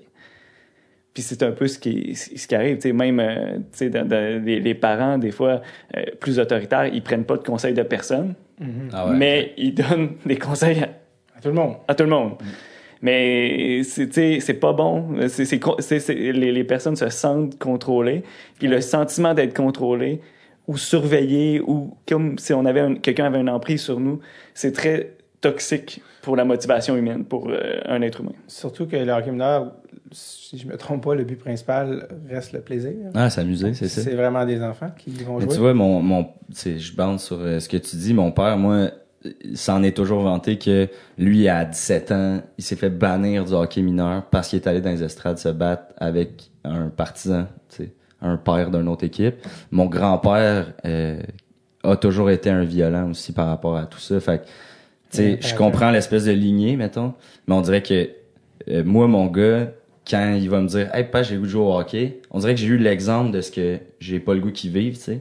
Fait que j'ai de la misère des fois, comme quand on me dit euh, les abuseurs deviennent des abusés, j'ai vraiment de la misère avec ça parce que j'en suis un abusé qui, à la limite, s'est Les- juste fait montrer exactement. Les abusés deviennent abuseurs, c'est ça? Ouais, ouais, exact. je- J'ai dit. T'as dit- ouais, ça, je, je, les abuseurs deviennent des abusés. Ouais. Non, mais euh, ouais, c'est ça, exact. Les abusés deviennent des abuseurs. Ouais. Puis on dirait que j'ai de la misère avec ça parce que moi, on dirait qu'on m'a montré exactement Quoi ne pas ce qu'il faire? faut pas faire. Ouais. C'est ça. Fait que j'ai comme. Mais il y a des gens qui réagissent différemment là, face à ça. Il y en a qui veulent pas reproduire le pattern familial. Tu Ouais. t'as des gens qui reproduisent inconsciemment un pattern familial, puis il y en a d'autres qui ils, font pas, ils font l'inverse, puis ils essayent de... Puis ça dépend des gens, puis c'est l'introspection qui fait ça. C'est tes questions que tu te poses à Ouais. toi-même. Puis une, une des personnes qui peut t'aider pour ça, c'est un psy, justement. Mhm. C'est co- comment te poser tes propres Ah, c'est ça. plugger, là. non, non, non, non, non, c'est vraiment ça. Ou un ça Oui, c'est ça. Le, le psychologue, il t'aide à te poser des questions sur toi-même. C'est son rôle. ouais, c'est ouais. pas, le psychologue, il est pas là pour te dire euh, fais ci, fais ça. Puis s'il est là justement pour. Ouais, quand je réagis comme ça, pourquoi je réagis comme ça? Tu sais, tantôt, tu as parlé injustice. Tu sais, Ouais. injustice, tu sais, c'est pas par hasard. Tu sais, il y a quelque chose là, là-dedans qui est sentiment comme. fort, là, C'est ouais. un sentiment fort. Fait que là, tu sais, euh, je parle pas de toi, là, mais tu sais, souvent, mettons, euh, si, si la- le jeune dit injustice, je, je sens- je sens que c'est injuste, ben, on va plus loin là-dedans. qu'est-ce que tu veux dire, d'où que ça vient, Ouais, pourquoi tu te sens comme ça? Quelque chose de viscéral là, quand, quand tu dis ce, mot-là. injustice, Ouais. c'est quand même intense. Là. Ouais, ouais, ouais. Euh, quand on parlait justement de- des patterns qui se répètent, c'est sûr, j'imagine que c'est quelque chose auquel tu as déjà pensé. Justement, toi, est-ce que si ton enfant veut jouer au hockey, Ouais. comment tu abordes ça? C'est quelque chose que. Ben, si c'est. En fait, mon motto, un peu, c'est qu'est-ce que tu as envie de faire comme jeu. Voici tous les jeux et les sports disponibles. Si tu choisis le hockey, allons-y. Euh, Puis ça va être à ton rythme. Je trouve ça complètement cinglé, surtout en bas âge, de dire, OK, tu veux jouer au hockey? Ben là, on va se rendre Ouais, ouais. à- on va y aller à 100%. Moi, mon gars, s'il me dit, cette année, je veux jouer au hockey, on joue au hockey. Hey, L'année prochaine, il a pas aimé ça, je veux jouer euh, au curling. Ben, on vend le stock de hockey, il y en a pas de problème. C'est pas un investissement, tu sais. Moi, j'ai toujours eu l'impression avec mon père que euh, c'était un investissement, que le fait que Crime a poussé de croissance, ça n'avait pas suivi ses ambitions, ça l'a fait chier. Parce qu'il a mis tant d'argent. Puis, tu sais, moi, je lui ai pas demandé les meilleurs gants, mais dans sa tête, ça allait m'aider à avoir les meilleurs gants. Puis c'était dans ses arguments des fois de Chris, tu peux pas te plaindre que t'as de la misère à bouger tes poignets dans tes gants. T'as les meilleurs gants, j'ai payé pour ça. Tu sais, fait que c'est comme moi mon gars, s'il veut jouer au hockey, on va jouer au hockey, man, on va s'amuser. Puis je vais l'amener aux pratiques. Puis à la limite, j'aimerais ça que mon gars soit le moins bon de l'équipe, mais que tous ses chums aiment quand même ça qu'il soit dans l'équipe. Je sais pas si tu Mhm. comprends. Ouais. Tu sais, euh, moi, j'ai une année où mon père m'a déménagé à Laval parce qu'il pensait qu'à Laval, j'aurais plus de chances de faire le deux lettres. J'ai été coupé jusque dans le B alors que j'avais jamais joué dans le B. Et là, dans le B, j'étais capitaine. Je faisais des hat-tricks. Euh, C'était nice, mais il était content, mais j'étais dans le B.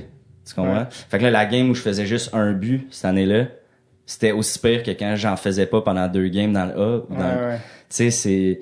Alors que moi, ma- je joue dans le C, mais à la fin, à ta fête, on peut inviter ton équipe de hockey, tu sais. C'est pas gênant. Tu comprends la. Il y a ça aussi, je trouve. Le plaisir, là. Exact. Puis, Est-ce que. Ouais, ouais, vas-y. ben, c'est pour ça que, tu sais, tu veux faire du patinage artistique, man, on va t'acheter euh, un kit puis des patins, là, tu sais, avec des c'est qui. Elvis Stoico? Viens ici mon chum. Viens va te montrer des vidéos. Ça, c'est un VHS. Touche pas. Euh, est-ce que. Euh, est-ce que je t'ai demandé? Mais euh, non, ça, j'allais dire, est-ce que tu as peur que c'est un comportement, si ton gars joue hockey, qui, qui refasse surface malgré toi ou non? T'es es trop conscient? ah, j'ai. C'est sûr que non. Ouais, c'est ça. C'est sûr que non. Puis à la limite, moi, ce qui me fâcherait, c'est que l'attitude de compétition puis de frustration vienne de mon enfant. Ouais. Lui, il sort de la game puis qu'il il, il pitche son, son bâton puis qu'il fasse comme Chris, il aurait dû me faire une passe ou je, oh, j'ai-tu le droit de sacrer? Oui, c'est un podcast. Yeah. euh, ben, tu sais, c'est ça. Ça, ça me, ça, ça me fâcherait. Tu sais. Euh, mais Peut-être que tu serais le mieux outillé pour lui dire. à la limite, c'est ça. Hey, euh, on va faire autre chose si ça te fâche, là, parce que c'est pas ça le but dans ma tête, tu sais. Euh, exactement. Puis c'est surtout qu'il y a d'autres adultes qui peuvent jouer ce rôle-là aussi. C'est pas obligé Ouais. d'être le parent. Là. Tu sais, hey, ce que tu as fait comme comportement, tu ça peut être le coach, l'assistant Ouais. coach. Ouais. Tu sais, Fait que puis c'est pour ça que c'est important que les coachs soient formés à ces choses-là. Ouais. T'as- T'as eu un coach aussi euh, qui a fait preuve euh, un peu de. Dire d'intelligence, là, ou en tout cas de, que, que visiblement était un adulte. Oui, oui, oui. Je pense que c'était par rapport à un, un camp deux lettres. Ouais. Euh, J'étais dans le, le camp pour le Bamtam 2C. C'est celle-là que. ouais, ouais, ouais, exact. Euh, puis bon, pour euh, passer aux deux lettres au Bamtam, euh, il faut faire 5 heures de pratique de, mi- de mise en échec. Recevoir Ouais. et donner des mises en échec. Je sais pas si c'est encore une norme ou. euh, Ça a changé. C'est ça qu'on nous a dit. Là, Ouais. c'est pendant le camp, il va y avoir 5 heures de pratique de donner des contacts, recevoir des contacts. Euh, puis là, il y a une de, je pense, c'est la troisième journée du camp. Il y a déjà eu des coupures. Moi, le coach m'avait rencontré en disant, on te coupe pas, on trouve que t'es un bon petit défenseur rapide. Ça, tu sais, t'offres le camp. On sait que t'es moins gros que les autres. Là, c'est, on rentre dans le contact, tout ça. T'offres ça, puis t'es, dans l'équipe, tu sais. Euh, puis les gars de l'équipe, on lui vendait ça, les anciens. Puis j'étais, tu sais, comme je vous disais tantôt, je n'étais pas le préféré dans, dans le hockey à deux montagnes. Puis euh, je prenais sûrement la place d'un ami. Fait que les gars tripaient pas sur ça. Alors dans un des ateliers, c'était tu sors dans l'air du filet avec la rondelle, tu reçois un contact, tu gardes la rondelle, tu reçois un deuxième contact, puis là tu sors de la zone, tu fais une passe, puis c'est ça l'exercice. Fait que le coach dit c'est beau, tout le monde a compris, parfait. Là quand c'est rendu à mon tour d'aller derrière le filet, je prends la rondelle et je vois les deux gros gars qui étaient dans, dans l'équipe l'année passée qui s'en viennent à toute vitesse avec le, le, le 6 pouces qui dépasse du gant, m'ont ramassé, j'ai levé dans les je suis tombé à terre, je me suis cassé deux côtes. Et là, moi, je suis- allé au banc. J'ai- goût de pleurer. Je suis là, j'ai mal, j'ai mal, j'ai mal. Mon père m'a fait signe dans les estrades. Qu'est-ce que tu fais? C'est un camp de sélection, on retourne sur la glace. J'ai fini la pratique. Et là, euh, on, bon, le coach rencontre les joueurs pour euh, leur dire si euh, viennent à la prochaine pratique ou s'ils sont coupés. Et moi, je suis rentré dans ce bureau-là, j'ai dit, please coupe-moi. Je veux pas jouer contact. C'est trop de pression, ça me fait peur. Euh, avec mon père dans les estrades, je veux pas faire du deux lettres. C'est déjà dans là, j'ai trop de pression, tu sais, je veux pas. Puis là, j'ai dit mais s'il te plaît, dis-le pas à mon père que tu sais coupe-moi, fais juste me couper, dis pas à mon père que c'est moi qui te demande de me couper. Puis là le, le, le, le monsieur qui clairement connaît la réputation de mon père, il, il a eu le déclic parfait de cool, t'es coupé, y a pas de stress va ramasser tes affaires, puis euh, on en reparle. Et là, moi, je sors de là, mon père comme pipi, pipi, comment ça se passe? T'es- tu joues à la prochaine pratique? J'ai dit non, j'ai été coupé. Ben, mon père est rentré dans le corridor des chambres, est allé voir le coach pendant que le coach faisait encore ses coupures, ses affaires. Il est allé donner de la merde, comme quoi c'était un imbécile qui comprenait pas le hockey, qu'est-ce qu'il fait à coacher, etc. Et ce monsieur-là, jamais dit, hey, c'est ton gars qui veut se faire couper. Il a, il a tenu son bout de, ben c'est comme ça puis calme-toi puis euh, aie donc du fun avec ton fils dans le A au lieu de de, de faire des scènes comme ça tu sais puis à la limite thanks à ce monsieur là parce ça. que s'il avait dit hey euh, c'est une malade ça c'est à cause de toi que ton gars veut pas faire l'équipe ça aurait juste été pire pour moi tu sais Ouais. rendu dans le char là, Ouais. tu sais tandis que là au moins ça passait pour t'inquiète pas c'est des estis de cave l'année prochaine tu vas le faire ouais. Mais ce gars-là, il avait un, potentiel, tu sais, ce coach-là, il était empathique, il te comprenait. clairement ouais. Fait que c'est puis quand tu es empathique puis tu comprends ce que le jeune vit, ben tu fais des comportements qui est pour lui, tu sais. exact C'est un bon skill à avoir. euh, en Ben, euh, c'était quand même- c'était quand- un des bons euh, des quand bons même coachs important. Les, je sais pas, est-ce qu'il y a une manière, tu sais, parce que comme, comme je te dis, c'est un peu inévitable, on va tous, on en a croisé, on va tous en croiser dans notre vie. Comment, euh, je sais pas, c'est un peu, c'est une question large, peut-être trop large, mais comment on fait pour gérer ça?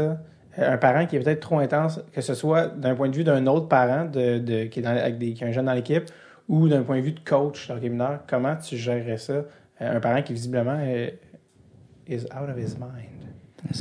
Ben, moi, je pense que les adultes ont quand même un gros rôle à jouer. Là. Ouais. Si, si tu es un adulte, tu, sais, tu tu parlais du coach tantôt, Ouais. qui, qui, qui, qui est sûr de lui, qui est capable de, de s'exprimer puis de garder son point puis de dire c'est quoi les valeurs de l'équipe. Les Ouais. valeurs de l'équipe, c'est le respect, c'est, euh, tu sais, euh, on détruit pas la, la, la- la psychologie de la personne, on protège l'estime de soi des, des gens. Si ça, c'est tes valeurs en tant qu'équipe, ben, tes comportements vont être en lien avec ça. Puis les valeurs de l'équipe au début, là, c'est quand même important. Faut juste pas que ça reste, euh, tu sais, euh, souvent des fois, euh, respect. oui, mais concrètement, ça veut dire Ouais, quoi ouais. le respect? Ça veut dire quoi l'autonomie aussi? Ça, tu sais, c'est que respecter l'autonomie, respecter l'ego de la personne. Puis ça, c'est des valeurs qu'on on devrait... Première rencontre, là, avec les coachs, les parents, là, ça, ça devrait être mis sur la table. Mhm. Le parent qui part de- des estrades puis qui descend, on n'en veut pas. Tu sais, des comportements concrets. Tolérance zéro. Mais, euh, puis je, je pense sur ce que tu dis, mettons par rapport à mon expérience. Euh, Il y a une réunion de parents avec le coach, mon père se pointe pas. Euh, dans les estrades, toute la gang de parents de notre équipe sont là, toute la gang de parents de l'autre équipe sont là. Moi, mon père est tout seul dans un coin, tu sais. Euh, quand que on a, quand les joueurs sortent de la chambre après la game, moi mon père est dehors en train de fumer sa clope, je m'en vais le rejoindre, on rentre dans le char, il parle pas aux autres parents. Euh, les autres parents veulent pas non plus lui parler. Fait que tu sais, toutes ces belles euh, mesures-là, mettons cette rencontre-là qui serait, selon moi, nécessaire, essentielle, puis qui est qui part d'un bon fond, on dirait, que, en tout cas de mon expérience, le poison viendra pas, parce qu'il s'en calisse de ce que tous Ouais. les autres parents pensent, puis de ce que le bénévole pense, parce que dans sa tête, il serait meilleur coach, il le fait juste pas parce qu'il a pas le temps, puis ça ne tente pas, mais c'est tous des c'est tous des cons qui, qui connaissent pas ça comme lui il connaît ça, tu sais, fait que, à la limite, je me dis, il y en avait sûrement une rencontre de parents au début de chaque année, tu sais, puis il est pas allé parce qu'il s'en il s'en contrebalance, puis à la limite, ça a fait plaisir à tous les autres parents qui se pointent pas, tu sais. Tu comprends ce que je non, veux c'est dire? c'est- c'est compliqué, hein? C'est ouais, c'est la- ça, l'aspect réaliste là, de ça. C'est ouais. Ah, c'est c'est- c'est pas, euh, pas facile à gérer parce que. Et puis aussi, euh, je pense aussi, c'est un truc que- qui est. Tu as partagé beaucoup d'articles à ce sujet-là. Le rôle aussi d'un coach euh, auprès des jeunes est comme super important. Euh, je pense que les études sont sorties, puis dans les adultes les plus respectés par un jeune, euh, le coach passait devant euh, les, profs et les parents. C'est euh, c'est bien ça, j'aime bien. Ben, c'est que, euh, moi, j'ai pas vu cette étude-là, mais c'est que les coachs ont, ont un impact quand même important. Oublie pas, Ouais. si t'es un joueur de hockey puis ton coach a déjà joué midget 3, junior Ouais. majeur, Ouais. Tu sais, puis souvent, des fois, ils peuvent être plus jeunes, tu sais. Euh, fait que, tu sais, tu- le jeune se reconnaît dans le coach. Fait que son opinion, comment il agit, a un impact majeur Ouais. sur, sur ta personne, tu sais. Puis, tu oublies pas, si c'est important pour toi, le hockey, ton coach a de l'importance aussi, parce que c'est c'est lui qui va déterminer si Ouais. T'es bon, tu vas te sentir bon ou tu vas te sentir moins bon. Fait oui, ça a beaucoup d'impact, puis, mais c'est justement eux qui voudraient cibler le plus dans les interventions, euh, tu sais, beaucoup aider les coachs à comment parler aux parents, comment, Ouais. parce qu'ils ont un rôle important à jouer là, dans la société. Là. Ah, c'est pas un rôle facile, je pense, justement, parce que t'as une quinzaine de petits gars qui te regardent avec des yeux, euh, tu sais, de comme. Ils t'idolâtrent en quelque part, là, comme tu Ouais. dis, tu sais, des, des look up to you. cool, fait que- tu sais, après ça, de toi, mettons, qui est bénévole, qui fait ça clairement pour les jeunes, hey, c'est un gros mandat après ça que je te dompe un parent agressif entre les mains, tu sais, ça doit être. Puis les coachs, qui, sont pas souvent, ce qu'ils me ça. disent, ils me disent, tu sais, moi, ce qui est dur à gérer, c'est pas, euh, c'est pas les jeunes, pas là, les kids. Ouais. c'est les parents. Ouais. Pas se poser d'être Parce que les kids sont là pour avoir du fun. Ouais, ouais, ça, c'est à la limite, ça, c'est la gestion des parents qui devrait être aussi une grosse partie de la formation. Tout à fait. Tu as parlé aussi euh, par rapport, euh, parce qu'on parlait justement des, des coachs euh, mineurs, puis il y a aussi des coachs un peu intenses, des fois, qui sont là pour les mauvaises raisons, et qui sont là pour eux, et non Ouais. pas pour les jeunes. Euh, justement, ceux qui sont là pour gagner. Et il y a le fameux classique aussi de Ah, il est coach juste pour que son gars joue dans le 2 Ouais. lettres, là, tu sais. Ouais, c'est ça. Et- et souvent- Stratégique. Souvent, Ouais, on dirait que les parents, que leur fils était dans l'équipe, ben, c'est vraiment le cas. Il y avait, c'était comme deux extrêmes. Soit que leur fils, mettons, il l'adorait puis il essayait de le mettre en valeur, Ouais. ou l'inverse, il était tellement plus tough avec leur fils qu'avec le Avec reste de l'équipe. Ce qui est tough aussi comme position pour l'enfant. tu. Mais euh, euh, non, ça, par rapport au coach puis le développement des jeunes, tout, euh, j'ai vu que tu as partagé beaucoup de trucs par rapport au, au sentiment de compétence. Oui, c'est Peux-tu, fondamental. peux-tu me parler de ça un peu? Ben, le sentiment de compétence, c'est que, tu sais, mettons, tu te lèves un matin puis t'as mal à la tête, OK? T'as beau te sentir, t'es un joueur de hockey, tu te sens bon, puis ça se peut que ce soir, j'ai mal à la tête puis je me sens moins bon. Mhm. Fait que le sentiment de compétence, c'est pas nécessairement ta compétence. Tu, vois, tu peux être un athlète olympique, perception. c'est ta perception Ouais. de comment je me sens en ce moment sur la valeur, tu sais, que- combien je vaux au hockey. Ouais. Et ça, ça varie de, de, de match en match, de minute en minute, de seconde en seconde. Puis Ouais. ce sentiment-là, quand il est compris, on, on peut vraiment plus aider les jeunes. Puis juste pour que vous compreniez, là, souvent dans mes conférences, je mets des, des images, c'est plus facile, mais euh, dans le fond, ce qu'il faut voir, c'est c'est quoi un peu le challenge qui est demandé? Est-ce que, mettons, c'est un match vraiment important? Puis l'autre sphère, c'est comment je me sens. Donc, le sentiment de compétence. Si le challenge est vraiment élevé, puis ton sentiment de compétence est vraiment bas, qu'est-ce qui se passe? Ouais, quand c'est- Ça devient, euh, ça a l'air insurmontable. Ça devient plus, il y a plus Le d'impact. c'est le stress. OK, ça. OK, puis il vient un moment où si ton sentiment de compétence est très faible, puis le challenge perçu, il est vraiment élevé, Mhm. Là, c'est la panique. Ouais. C'est pas le stress, c'est la, la panique. Là, ça, ça- C'est un manque de contrôle. C'est physique, là. c'est physique, le manque de contrôle. Puis, tu sais, je sais pas si vous avez déjà vu ça, là, le choker, là. Ouais. Tu sais, il y a du monde qui, qui arrive en, en- en fusillade puis il choke, là. Ouais. Ben, choker, c'est quoi dans le fond? C'est c'est juste une réaction physique, puis que ton cerveau, est comme, il- puis ton corps, il bloque. Puis c'est- c'est c'est prouvé, là. Tu sais, c'est- c'est une réaction, tu te choques vraiment parce que ton stress est trop élevé. Mais tu ici, là, en podcast, il y a, a quelqu'un, moi, j'aurais pu te choquer vu que le stress aurait monté puis Ouais. arrêter de parler. J'allais dire, même, mettons, en stand-up, tu Ouais. t'as des soirées où tu, tu sais que ton texte est bon, mais là, on dirait qu'il y a un contexte où il y a de quoi qui fait que, puis ça rentre moins, puis toi, tu te réécoutes ou tu te, re- tu te re-regardes, puis c'est Mhm. comme, ah ouais, ce soir-là, je l'avais pas. Puis tu te remets en contexte, ah, il y avait telle affaire où euh, Ouais.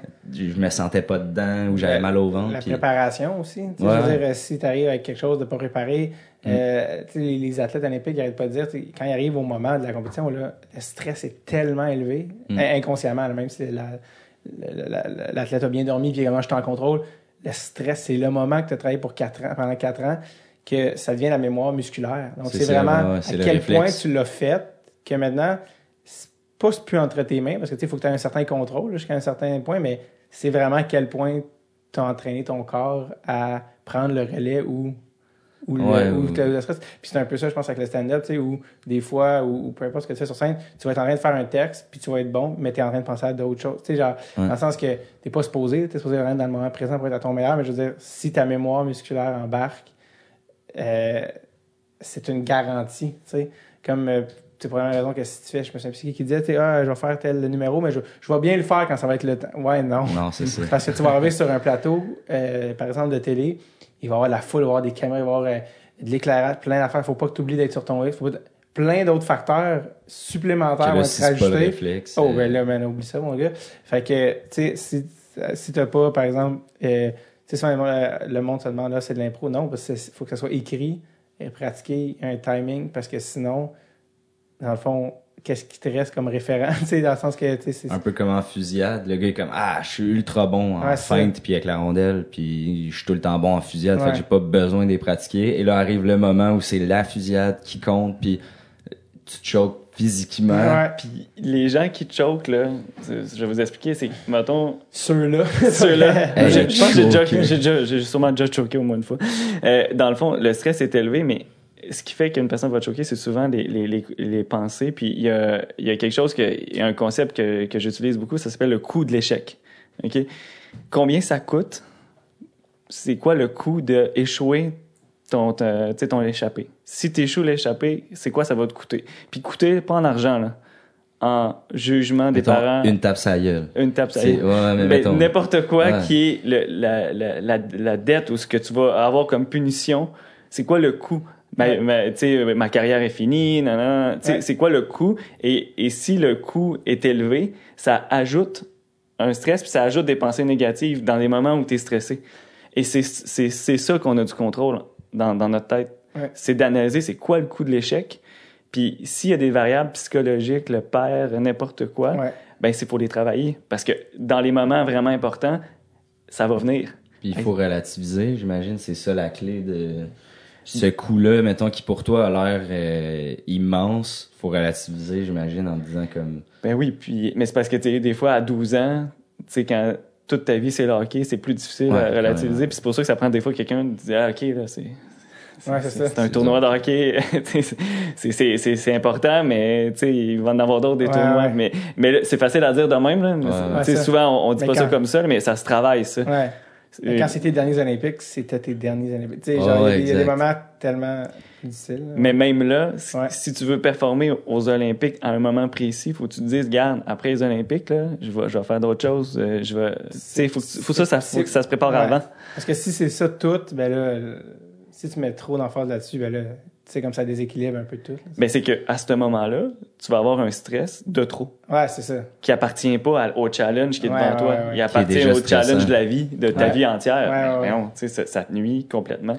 J'ai raté mon saut en ski, je vais être un mauvais parent. Ouais, non, Ouais, c'est pas tout, c'est pas relié. Là. Non, Ouais, non, mais c'est ça. Mais que- sur le coup, je vous jure, notre cerveau généralise tout.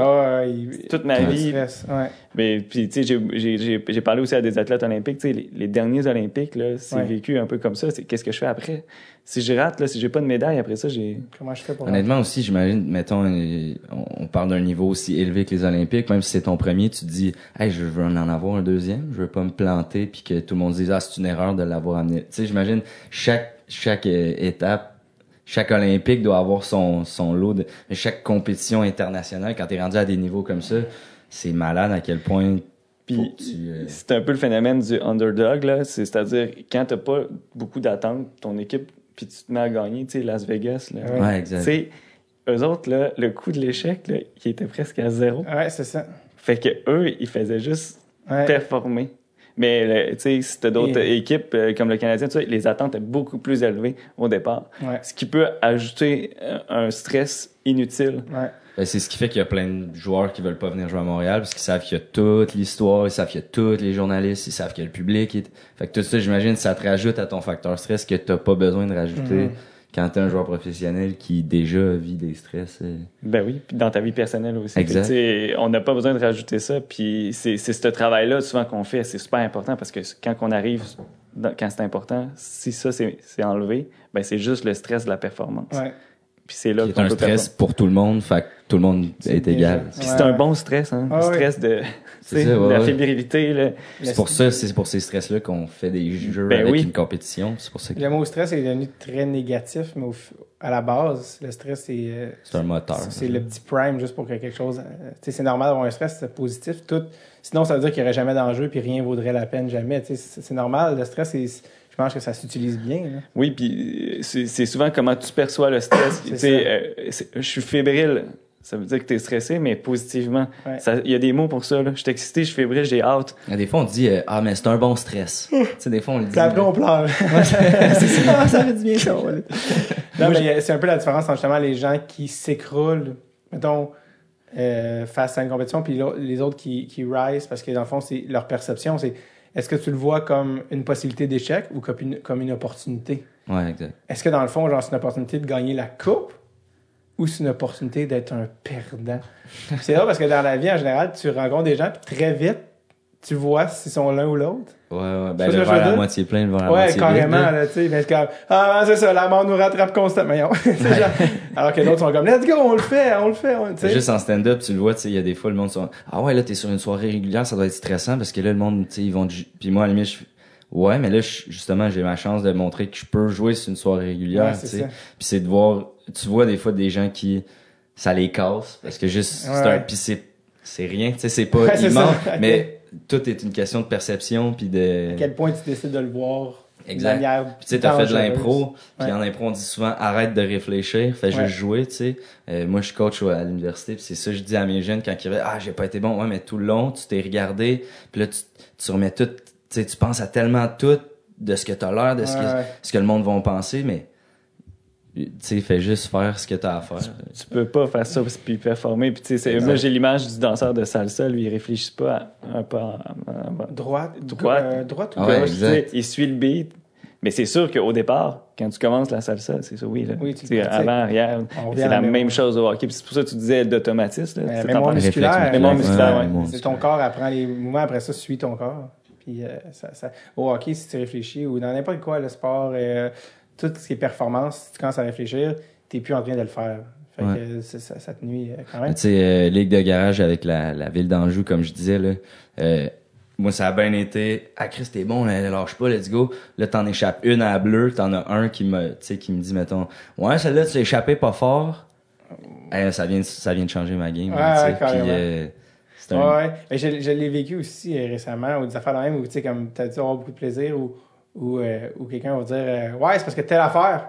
Tu sais, au banc, Ouais. tu fais Ouais, écoute, euh, on essaye tout de bon, là, tu sais. À la limite, on n'est pas tant bon, on n'est pas des professionnels. Tu sais, ouais. même les professionnels font des erreurs, mais tu sais, c'est comme. Tu peux pas commencer à tenir compte des erreurs des autres. Tu, sais, tu peux t'amuser, hey, on essaie de ça la prochaine fois, ou ça, la prochaine fois, on pourrait essayer ce jeu-là à la place. Ou, mais de faire, ouais, c'est parce que là, tu sais, c'est comme. sou- Souvent, je suis comme, OK, cette personne-là a un lourd passé. Non, mais dans le sens que, Ah, en termes de compétition, il est arrivé de quoi? Ou tu as joué dans un contexte où. À quel point, Ouais, ou genre c'était un mécanisme avec les autres, ou je sais pas quoi, mais non, rien de ça, là, parce qu'il n'y aura aucun plaisir, là, tu sais. Fait que c'est ça. Mais euh, toi, euh, justement, on parlait de relation athlète-coach. Est-ce que c'est comme un peu ta spécialité ou quelque chose? Ben, euh, Ou ma- c'est un champ de- un champ d'intérêt que tu as poussé, là? Ben, moi, je m'intéresse beaucoup à. Tu sais, euh, au début, je parlais d'expériences que j'ai vécues. Tu sais, je suis parti du. Pourquoi les adultes font, font ça à des enfants? Tu sais, t'as 12 ans, t'as 7 ans, 8 ans. tu sais, c'est- c'est- que- qu'est-ce- comment, comment tu peux justifier un comportement euh, autoritaire? Puis comment tu peux justifier d'attaquer l'estime puis l'ego d'un jeune? Puis ce que je dis souvent, c'est il n'y a aucun avantage à attaquer l'estime puis l'ego. Si quelqu'un m'explique comme comment ça, tu d'attaquer l'ego, ça c'est bon là. J'ai pas vu d'études. Explique-moi comment ça ben, marche. Envers Donald Trump, oui, c'est bon. parce qu'il y a des ballons qu'il faut péter. Non, non. Mais ouais, non, envers un, un enfant, c'est comme catastrophique. C'est comme s'attaquer à son âme. C'est comme. Ben c'est qu'il n'y a pas d'avantage. Puis Eh, non! Ben, c'est surtout aussi, que, selon moi, fesser sur un enfant qui est en pleine construction de sa Ouais. personnalité, alors Ouais. que mais il y a plein d'affaires que lui-même comprend pas. Ouais. Comment tu peux après ça le ramasser en faisant comme t'es un innocent? C'est sûr qu'il est innocent, il y a, il y a 8 ans, il y a 12 ans. Tu il- y as dit. Puis ouais. c'est ça, tu sais. Tu mets dans il, est tête. en- il est surtout en train d'apprendre. Exact, il est en train de se découvrir, d'apprendre. de- Il y a un, truc que j'avais que tu avais partagé sur ta page, hein, Michel, qui était intéressant. C'était un, un gars qui disait que justement les, qui parlait un peu des coachs de, de hockey mineur, ça, puis qui, qui expliquait un peu les, les, les. Parce que je trouvais que c'était bien synthé- synthétisé, c'est le mot, ça? Ouais, ouais. Euh, en un euh, synthétiseur, oui, c'est ça, un clavier. Ouais. Euh, qui, qui disait, en fait, les, les rôles pour un, un coach de mineur, c'est, euh, dans le fond, le plaisir, il faut que les jeunes aient du fun. Euh, développer les, les skills de base. Tu sais, dans le fond, là, si mettons que tu joues au soccer, c'est quoi? C'est kicker, c'est faire des passes, c'est courir, Mm. c'est pas rentrer. Parce que souvent, tu rentrent dans un système ou des affaires. Tout ça, c'est tout trop compliqué. Ah, j'ai jamais catché. Ouais, tu sais. Peut-être, OK, Bantam, tout ça, tu commences à faire, OK, là, vous savez tout patiner, tirer, tout ça. stade, Mais tu sais, à 8 ans, ferme la porte, là, ils te mettent des X pis des O, pis il est comme là, quand la POC est là, là, tu sais, pis Ouais, ouais. oh, je comprends, là, mais Puis il y a des, Ça- des gens qui apprennent différemment, OK? Moi, honnêtement, j'apprends par l'expérience. C'est-à-dire que si tu m'expliques, tu sais, le tableau, là, avec Ouais, les ronds, ça. pis ça, si tu m'expliques, je comprends. Je, je, je comprends presque rien. fasses, faut que tu le vois. ouais. Si je le fais, je comprends. Fait que moi, je veux pas être le premier. Je veux jamais être le premier. Mais Ouais. je suis pas le seul, là. Tu sais, Personne. au Ouais, hockey, ouais. là, il y en a une couple qui voulait pas être le premier. Tu... Mais, ça- là, Ah, ben, tu te fais ramasser. ouais. ben, mais là, tu sais, tu fais une erreur parce que tu as tourné à gauche au lieu à droite. Là, le coach fait Ah, ah, c'est à droite, puis puis là, puis là, ah, là, puis là, il est fâché. Hey, moi, je voulais pas être le premier, je m'arrangeais Ouais. toujours pour être le dernier, mais moi, j'étais avantagé, j'étais gardien de but, il me mettait en dernier. Mais, tu sais, mais si tu es conscient de ton équipe, tu te dis OK, lui, tu vois qu'il quand que je te montre le tableau, tu comprends, mais ça va toujours être lui, notre Ouais. euh, gars qui va partir pour pas créer du stress inutile aux, Mm-hmm. aux jeunes. Il terrorisé, là. Mm. Hey, faire une erreur devant tout le monde. Ouais, ouais. Ça a l'air banal, là, on en parle comme ça, là, mais quand tu as 12 ans, puis tu fais une erreur dans une pratique, puis ton coach il te crie après, puis tous les Ça joueurs gâche. sont comme Ah, on va on, on recommence? Ça gâche ton mois. ça peut gâcher ton mois, mais c'est vrai, t'es un ado. Puis ces affaires-là qui ont l'air banales quand on est adulte ont, ont une plus grosse ampleur quand on est enfant. Carrément. En tout cas, de, de mémoire, moi, c'était comme ça que ça. Ah non, mais je suis tout à fait d'accord. Je comprends exactement. On, on dirait que tu parlais de ça, puis je me revois ça à la glace faire Ah, je m'excuse, les ouais. gars, tu sais. Déjà que vous m'aimez pas beaucoup, tu sais. C'est. euh, ouais. T'avais, avais partagé un truc euh, sur euh, les, les, les, les coachs, comment euh, maximiser l'é- l'énergie Ouais. puis la motivation. Parce que toi, c'est ça, la motivation, c'est comme vraiment une de tes branches, là, euh, Mais c'est mon expertise, c'est ma Ouais. thèse doctorale était sur la la motivation. motivation. Puis je parle beaucoup d'énergie parce que pour être motivé, c'est comme quand, quand tu as de l'énergie, puis t'es motivé, c'est comme c'est c'est c'est des- c'est proche même si c'est différent. Mais en gros, tu sais, moi ce que j'explique euh, aux gens, puis je- j'en ai parlé un peu tantôt, il y a trois facteurs. OK. Ok, c'est pas compliqué. T'as l'autonomie, le sentiment d'être libre de, de, de tes choix. Tantôt, tu avais parlé artistique versus hockey. Quand c'est toi qui as choisi le hockey, là, déjà Déjà, ouais. bon départ. Mais ces choix-là, il y en a plein. Là. Je joue-tu 2A, je joue-tu 2B, je joue-tu B? Ça, Des, ça se décline. là. des choix, il y en a plein. Fait que quand le jeune a l'impression de, de choisir puis d'être maître de ses décisions, quand il peut, pourquoi pas? Mais c'est sûr qu'il y a des contraintes, là. C'est sûr qu'il y a des pratiques, puis il y a, il y a Ouais, ouais. des règles, puis tout ça. Puis c'est un jeu, là. Il y a avec des règles. C'est c'est pas ça le problème. C'est est-ce qu'on offre le- des, des possibilités de choix aux jeunes? Puis ça, c'est fondamental. Si les coachs comprennent ça, là, ça, c'est la base pour pas que le jeune se sente contrôlé, que tu sois un père ou un coach. C'est la base. Le deuxième, c'est le sentiment de compétence que tu as parlé tantôt. Fait que c'est c'est super important de comprendre c'est quoi le stress, c'est comment je file en ce moment, c'est quoi mon estime dans ma vie en général. Ça, c'est vraiment important parce que si ton estime de soi à l'école, ça va pas bien, avec tes parents, ça va moins bien, puis au hockey, ça va moins bien, ben, ça se peut qu'en fusillade, tu choques, là. Parce que, tu sais, mais c'est que c'est trop, Ah ouais, à un moment donné. Fait que, tu sais, de comprendre comment le sentiment de compétence fonctionne, c'est quoi le lien avec l'estime, c'est quoi le lien avec le stress, ben, ça te donne une base. Puis moi, je, je, je focus beaucoup là-dessus. Puis le sentiment de compétence, c'est beaucoup une question de feedback. Tu sais, tantôt, on en parlait, là. Un bon feedback, c'est quoi? Je l'explique simplement. C'est, regarde, quand t'es tourné à gauche, là, le shot que t'as fait, là, comme ça, là, de, côté, là, c'était vraiment bon. Là. Quand tu as tourné comme ça, puis que tu as vu ton ami de côté, puis tu lui as fait une belle passe, là, c'était vraiment beau. Mais c'est précis. C'est, tu expliques concrètement ce- qu'est-ce que la personne a fait. Mais si tu lui dis, t'es vraiment bon, t'es vraiment le meilleur, ça veut dire quoi? Ouais. Pas grand-chose. Tu te dis que c'est, c'est un commentaire général Ouais. pour faire plaisir. Puis ça a l'air C'est- positif, là. Hey, t'es bon, t'es vraiment bon. hein. T'es un bon humoriste, t'es un bon joueur de hockey, t'es bon. Ouais, mais qu'est-ce que tu veux dire, je suis bon? Euh, ah, ben, t'as fait une joke, puis t'as été capable d'avoir une répartie, puis t'as joué avec le public, puis là, tu sors de là avec le feedback comme ça, c'est hey, c'est cool. C'est très précis, puis Ouais. l'humain peut se dire, hey, le joueur de hockey peut se dire, hey, quand je fais ça, mon père, puis il est content, il est fier de moi, puis c'est cool, fait que je vais le continuer, puis je vais apprendre d'autres choses, parce qu'il y, a- il y a des petites choses qu'on apprend dans, dans le hockey qui est vraiment cool. Hey, quand t'as encor- encouragé tes amis, là, puis que t'as mobilisé l'équipe, puis t'as dit tel commentaire, c'était vraiment là, un beau leadership, puis tout ça, c'est précis, puis c'est bon. Ah, t'es un bon leader. Le kid, il se demande pourquoi? Ah ouais, pourquoi? Ben, J'avais des ciseaux pour les Mr. Freeze. Ouais, c'est un beau mot, là. C'est quand j'étais aux toilettes. Non, c'est pas ça. C'est pas ça, non, Marc c'est pas ça. mais c'est un beau mot, mais concrètement, ça veut rien dire. Ouais. Euh, attitude. C'est comme Hey, des- une bonne comme- attitude. c'est- On dirait que c'est comme des mots-clés génériques, genre Ouais. synergie. Synergie, Euh, attitude, attitude, attitude, ça veut dire quoi? Concrètement Puis c'est ça que je- j'encourage les gens à faire des feedbacks. Puis le troisième, ben le troisième point, ben le premier autonomie, le deuxième le sentiment de compétence, le troisième c'est le lien, la connexion. Mhm. Quand tu as des amis, quand tu t'entends bien avec ton coach, puis tu le respectes, puis tu as confiance en lui, puis tu as confiance en ton équipe. Ouais. En gros, tu te lèves le matin, tu te sens compétent, tu es libre, c'est toi qui as décidé de jouer au hockey, puis tu es avec tes amis, puis tu respectes ton coach. C'est- C'est quoi la probabilité d'être démotivé? Euh, Il y en a pas. il y en a pas- à, à date, c'est tous les éléments pour mener au plaisir. Ben, pogner un flat en se rendant Ouais, la c'est ça. Je sais plus. Fait en gros, c'est plutôt simple. tu sais. Si tu as ces trois-là, Il il reste pas, suffit, il il suffit d'un. Gatorade que t'aimes. Non, excuse Non, moi c'est non, je t'ai vas-y. interrompu pour ça. Alors, là, tu fais. non, mais il suffit d'un des facteurs, puis l'énergie. Wow. Un facteur. Puis justement, tu, tu, parlais tu aussi, par exemple, parce que j'avais vu une vidéo où tu faisais ça, tu sais, genre, par exemple, juste en tant qu'adulte, on n'est pas dans le sport mineur, mais aller au gym, la motivation pour aller au gym. Pourquoi personne va jamais au gym? Parce que personne n'est motivé? Tu sais, ça, c'est quelque chose qui est un vrai problème. Mais- a- Il y a une business complète Ben, c'est pour ça que qui fait de l'argent avec ça. t'as sûrement déjà entendu du monde dire Ah là, je me suis pris un coach privé parce que comme ça, j'aurais pas le choix de pas y aller. Mais dans le fond, ils ont besoin de quelqu'un qui lui dit Hey, quand tu pousses comme ça, c'est bon. Ouais. Puis t'es capable. Puis euh, on se voit correct. demain. Ah ouais. C'est correct. Non, exact. Mais on dirait que je fais le lien de, avec ouais. le gym. Ben ouais, c'est ça, je l'ai fait l'année passée avec un coach privé, avec, euh, avec un autre ami Maurice. On, dit, on, on se pogne un, comme un coach à deux, comme ça on a, tu on a un rendez-vous. Ouais.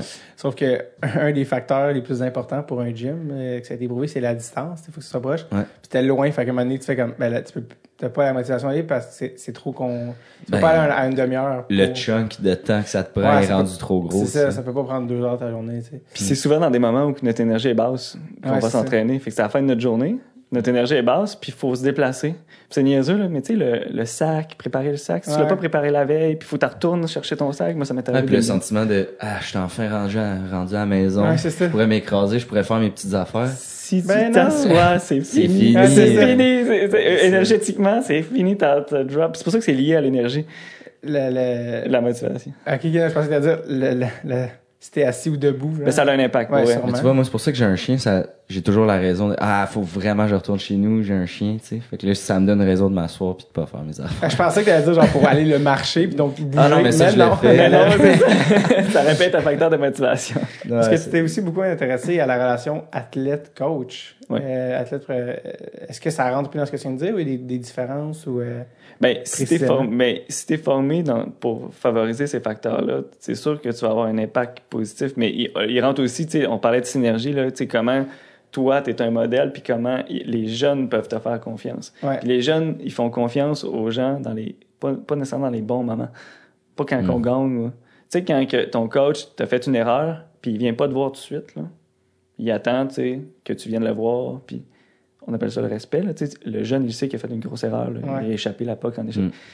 Mais ça, s'il fait des comportements dans des, qui, qui, qui, qui le soutient, qui l'aide dans des moments plus difficiles, après ça, le jeune, il fait confiance à cet adulte-là. Et c'est là que, que l'adulte obtient du respect. Mm. Puis le respect, après ça, il peut être un peu plus directif. Il peut mettre plus de pression parce qu'il y a du respect. Ouais. Puis de, de la pression jusqu'à un certain niveau. Là, C'est parti, c'est parti sur des bonnes bases aussi, puis tu comprends la motivation de la pression que le coach te donne, Exactement. parce que tu respectes sa vision du truc, puis il te l'a déjà apporté de façon euh, comme raisonnable et réfléchie, tu sais. si tu, Si tu commences tout de suite en criant, euh, j'ai zéro le goût de t'écouter, puis puis tu l'écouteras pas de tu l'année. deviens un stress. Ouais, puis, puis une euh, on l'a tous vu aussi à l'école, un prof là que au début tu le respectes pas, c'est c'est mal parti là. Ouais. Ouais. Le, le, le, syn- le syndrome du suppléant qui rentre. Ah. Et pareil. Tout le monde comme on le fait pleurer. Tu tu c'est comme. C'est là, moi, que j'ai rodé mes meilleurs jobs. Ouais, c'est ça. bon, ils sont pas utilisables sur scène parce qu'ils sont racistes et homophobes, mais c'est gentil que tu te... Euh, parce que justement, il y avait même euh, relation athlète-coach. Michael Kingsbury il avait comme un coach psychologique au dernier... Je, me trompe pas? Ben, an- ce que j'offre là comme euh, les- les- la motivation, ça s'appelle la motivation autodéterminée. La, la motivation intrinsèque, c'est c'est une approche qui est utilisée un peu partout chez les Olympiques aussi. Puis oui, il y avait un chercheur et un psychologue qui l'accompagnait. C'est ça. Mais tu sais, c'est pas nécessairement le psy qui l'accompagnait, mais le, le coach était formé comme ça. Michael Kingsbury, Ouais. c'est le ski. Ah, ben oui, oui, oui, Kiki. J'avais pas compris Kingsbury. J'avais- Ah oui, lui. j'avais- Il a gagné une médaille d'or. il, est, Euh, vraiment bon. Même que ça fait deux de suite, là, je pense. Si je me trompe Ben oui, ben oui, ben oui. Non, non, c'est pas grave, euh, Jérémy. Non, mais je pense que c'est. euh, T'amènes plein de choses à cette discussion. Alexandre Bilodeau, il a gagné la médaille d'or. Il avait gagné la, Ah, la- euh, Kingsbury avait gagné l'argent. Ah oui, après c'est ça. Ça, Il a gagné l'or. T'as raison, excuse, c'est ça, c'était le, le, le- la passation des flambeaux. Oui, on C'est ça, ils se sont passés le flambeau. Ah oui, c'est ça. Mais à ce niveau-là, honnêtement, ils ont, la plupart, ils ont les psychologues sportifs. Ouais, aux Olympiques. Ben, ce qui aujourd'hui est comme, ben oui, c'est sûr, mais il n'y a pas si longtemps, c'était, il n'y avait pas les, les athlètes olympiques. Là, ça reste relativement restant dans l'histoire, c'est ça que je veux dire, dans le sens que avant, là, les joueurs, les, les athlètes ils allaient aux Olympiques, puis c'était comme, s'il arrivait ce qui arrivait, non? Ben oui, mais, c'est parce que de plus en plus, on voit que ça Ah oui, fonctionne, les- ça, ça- ça a un impact. Est-ce que c'est. Je sais pas si je peux permettre de poser une question ou c'est pas mon Là, rôle? non, ben oui. Est-ce que euh, toi, t'as as travaillé avec des, des athlètes Mhm. c'est comme professionnels ou. euh, Ben, j'ai- travaillé des, des athlètes olympiques, euh, j'ai travaillé des joueurs de hockey, j'ai travaillé avec... euh, je fais beaucoup des conférences Puis, aussi, fait que Est-ce que j'en pas mal. sens, mettons, que ces athlètes-là veulent garder ça euh, privé ou est-ce que c'est c'est rendu accepté? Tu sais, parce que, mettons, juste là, entre amis, tu sais, Mhm. c'est pas l'affaire, mettons, moi je consulte, c'est pas l'affaire qu'on se dit le plus. Fait que je me demandais, mettons, dans un milieu comme ça, c'est-tu quelque chose qui se partage ou? Ben, moi, moi, je suis un adepte d'avoir un espace avec quelqu'un qui t'écoute sans que l'autre parle à, à une autre personne. Tu sais, ça va pas bien avec ton coach, puis le coach, il dit, va voir le psy sportif, puis la- le problème, c'est le coach, là. Ouais. Tu sais, il y a un C'est problème, là. tough, ouais. Fait que, tu sais, le psychologue, son but, c'est d'avoir un espace confidentiel. Tu sais, tu rentres, Par définition. Par vrai, question niaiseuse. hein. Non, il y a Ben pas de non, mais pour vrai, non, elle est vraiment importante parce que souvent, ils pensent que le psychologue sportif, il est là, dans- à côté, là, euh, sur, la- sur, sur la bande, qui est proche. de- mais c'est pas de même que ça Ouais, fonctionne. ouais. là. Ouais. Fait que, tu sais, souvent, on est plus à retrait. Puis, où est-ce qu'on est plus à l'avant-scène, c'est faire des, des ateliers plus euh, de- d'énergie, de, motivation, où on explique des phénomènes, mais plus de conférences. Ouais, ouais. Là, là, je suis plus présent, je suis plus à l'avant-scène. Mais quand quelqu'un vit de quoi, il n'y a pas d'avantage, c'est c'est plus confidentiel, puis on, on, on Mhm. parle, puis on... C'est comme ça fait comme partie de l'équation là, de, de- la- le saut de confidentialité de- d'échange avec un psychologue fait partie un peu de l'expérience. Oui, puis c'est la clé un peu de, Ouais. de l'intervention. de, de la confiance, puis- de s'ouvrir, ouais. Puis encore là, tu sais, moi, je suis pas, je suis aussi pire qu'un coach. où C'est les mêmes phénomènes. Le respect. Mhm. Tu sais, si, si je vais, imagine, le parler, hey, ce que tu me dis, je vais le dire au coach. Puis Ouais. je te, je, je le Tu sais dirai ce pas. que, tu Tu sais sais, ce ça que mon psy a dit sur toi? Non, c'est ça. Ça, fucking cave. Oh, Oh, ok, là, le psy qui se bat avec coach. c'est ça se fait pas, genre. On ferait Ouais. jamais ça. Ah, c'est ouais. pas, c'est, c'est, c'est pas bon. Puis ça, ça mènerait à rien. Fait que, mais de toute façon, même au niveau de la loi, on n'aurait pas le droit. Fait que la confidentialité est assurée. Ben oui. C'est c'est quoi les trucs que tu as observés en psychologie sportive? On en parlait tantôt, je pense, juste avant de, de- de commencer, comment c'est rare des psychologues sportifs spécifiques au hockey. Euh, Qu'est-ce qui est spécifique au hockey en psychologie sportive? Euh, que tu as observé? ouais? Ben moi, je dirais, au hockey, je, je, je parlerais plus d'équipe, de sport d'équipe. ah, C'est vraiment important parce que, euh, tu sais, quand la pression, tu es joueur de tennis, euh, ski acrobatique comme tantôt, la pression est sur toi, puis c'est toi qui as un peu de contrôle, tout ça, mais il y a des phénomènes complètement différents dans les équipes. Tu sais, dans l'équipe, il y a le coach, mais il y a, il y a un leader dans, dans l'équipe. Il y en a des leaders négatifs, des leaders Ouais. positifs. Ouais. Tu as, la synergie aussi, tu sais. À un moment donné, tout le monde joue bien, puis plus tu joues bien, plus tu joues bien. Puis là, tu sais, c'est- c'est pas, de la magie, là. Il y a quelque chose qui se passe, là. A- effets de groupe. il y a des effets de groupe qui se passent. Puis euh, euh, si euh, il y a, dans, dans tous les, les équipes de, toutes les équipes de hockey, il y a au moins un bouc émissaire. Ouais. Ça veut dire quoi un bouc émissaire? C'est comme des phénomènes genre de groupe dans n'importe quelle société ou micro-société, il y a ceux qui dominent, ceux qui sont dominés. Fait que, ouais, donc quelqu'un qui, qui- ben, un bouc émissaire, quelqu'un qui, qui est un peu le, qui, qui mange tout, euh, comment dire, là. Ah ouais, puis quand t'as une tête de moins que les autres puis que tu fais une gaffe, tu sais, c'est tellement plus facile de. On sait que, on dirait que tu t'identifies De- beaucoup. euh, T'étais-tu, Hein? Euh, non, mais le bouc émissaire, t'étais-tu le bouc émissaire dans l'équipe? Ben oui, ben comme, comme je racontais un Ouais, peu tantôt, anyway, j'étais pas le plus aimé de l'équipe, puis euh, j'étais plus petit que les autres, fait que c'était très facile. Ah ouais. Fait que le bouc émissaire, parce que t'étais sur une belle lancée, mais comme quoi, Ouais. dans chaque, dans chaque vestiaire, il y a un bouc émissaire. Donc, quelqu'un qui écope. Puis c'est pas nécessairement, tu sais, euh, l'image de loser euh, qui, qui Ouais, a pas d'habilité. C'est- souvent quelqu'un qui, qui accepte de se faire rire de lui. Des fois, il accepte juste pour rire, pour être accepté, mais ça y fait de quoi en dedans? Ouais. Fait que euh, tous ces phénomènes-là, quand tu es un coach qui est formé, puis tu es un adulte, puis tu es avec des jeunes, des, des, des enfants puis des ados, mais tu es supposé d'intervenir. Ouais. Tu peux pas laisser un jeune, imaginez, là, de à août, septembre, jusqu'au mois d'avril, ça va être la tête de Turc. Toutes les insultes, toutes les jokes un peu, ça va être sur lui. Je suis sûr que ça existe aussi même dans la Ligue nationale. Ben, sûr des que- phénomènes de groupe. Ouais, c'est ça. Ça existe partout. On, est, on est 10 gars, là. On s'en va, on s'en va dehors, puis on fait une activité, là. Très vite, il va y avoir. Il va y avoir un leader, euh, il va y avoir du monde qui vont suivre, il va y avoir du monde qui vont. Il y a toujours un ou deux personnes qui vont se faire rire de plus que d'autres. Puis Puis on dirait que de quand, groupe. quand ça tombe sur toi que t'es le bouc émissaire, par expérience, tu te dis des fois, ah, c'est là que j'ai l'attention, c'est là que ça fait rire le monde. Fait que des fois, tu provoques des situations pour faire, hey, regardez comment je, je suis cave, ou quoi. regardez comment c'est. Puis, Autodéfense. ouais, puis là, tu sais, ah, ben là, j'ai la tu sais, tout le monde rit, tout le monde app- approuve. Fait que ça fait comme un petit velours, mais une fois qu'après ça, tu te, tu te retrouves tout seul, tu fais comme, ah, ouais. C'est ce que c'est malsain de devoir passer par là pour, Ouais, carrément. pour euh, l'acceptation, tu sais. Puis la clé là, que je dis souvent euh, aux jeunes, puis même aux adultes, c'est ça vous prend une seule personne pour sortir de l'impasse d'être d'être le bouc émissaire. Ça, te prend une alliance. Mhm. Tu sais, si t'as pas d'alliance dans, dans ton groupe, ben c'est ça se peut que ça soit difficile pour Ouais. toi psychologiquement. Mais en même temps, on dirait que, puis peut-être c'est mon expérience, mais on dirait que là, tu te fais une alliance, et là, au lieu d'être le bouc émissaire du groupe, vous êtes le duo de losers. Ouais. Tu comprends ce que je veux dire? Oh, oui, ouais, je Là, c'est vraiment plus le groupe rit du duo. Ah, tu sais, que de, oui, c'est notre bouc émissaire, mais il est quand même dans la gang, puis on Ouais. y fait attention. Je sais pas si tu comprends ce que je veux dire. Je comprends, mais c'est comme si, vu que t'es deux, puis ça, ça a un impact quand même, mais euh, psychologiquement, lorsque tu absorbes à deux, c'est bizarre, mais c'est moins Ouais, tu peux après ça, dans, dans l'intimité, à deux, Ouais. faire comme, hey, ça c'était pas cool, ouais, c'est vrai, puis là, faire, ah, je suis compris. J'ai hâte à l'année euh, prochaine, puis tu sais, il y a comme il y a comme un soutien, euh, tu peux une alliance c'est tellement important. Tu sais, euh, pensez à n'importe quel souper que tu connais pas grand monde là. Ah, tu parles avec la personne. Il suffit d'une personne pour changer ta vibe de la, Ouais. de la soirée, fait Telle c'est- personne va être là, ok, je vais passer. c'est ça. Ok. tu le connais pas? Non, mais j'ai déjà dit allô une fois. Fait que juste un mini lien avec. euh, et, euh, c'est quoi le sport euh, que tu as observé que, qui, qui demande le plus? De, pour citer Marc Messier, dureté du mental? Le sport le plus psychologiquement difficile? Ben, je pense que ça dépend des personnalités, là, pour vrai. Tu sais, moi, là, perso, là, je me connais, là, si tu me demandes de courir 5 km sans course, but, là, puis Ouais. les joueurs de hockey, on est beaucoup comme ça parce qu'on a été formés à faire des stop and go, Ouais. des intervalles, puis il y en a qui se modifient, il y en a qui changent avec... euh, en, Avec en- temps, hein. ouais. Mais ma personnalité, quand j'ai de la douleur, puis j'ai pas de but, tu sais, moi, je peux avoir, je peux avoir mal aux jambes, puis avoir vraiment mal, puis jouer au hockey pendant 3 heures, puis sans me rendre compte que j'ai mal. Je cours 10 minutes, puis je commence à avoir un peu mal, à vrai- tu sais, un peu, là, puis je suis plus capable. T'as le goût d'arrêter, puis. Parce que l'endurance, pour moi, je- mon corps est pas Ouais. fait pour faire de l'endurance. Mais puis mon cerveau non plus. Là. Fait que, tu sais, peut-être que c'est moi, ou, tu sais, mais je pense que chaque personne a ses particularités là-dedans. là. Euh, Moi aussi, j'allais dire la course. C'est que je pensais que j'allais dire, je pensais que tu allais me répondre que, parce que selon moi, j'ai l'impression que c'est le sport qui, psychologiquement, peut-être parce que c'est par rapport justement à ce que moi je suis formé, Mais mais tu serais surpris.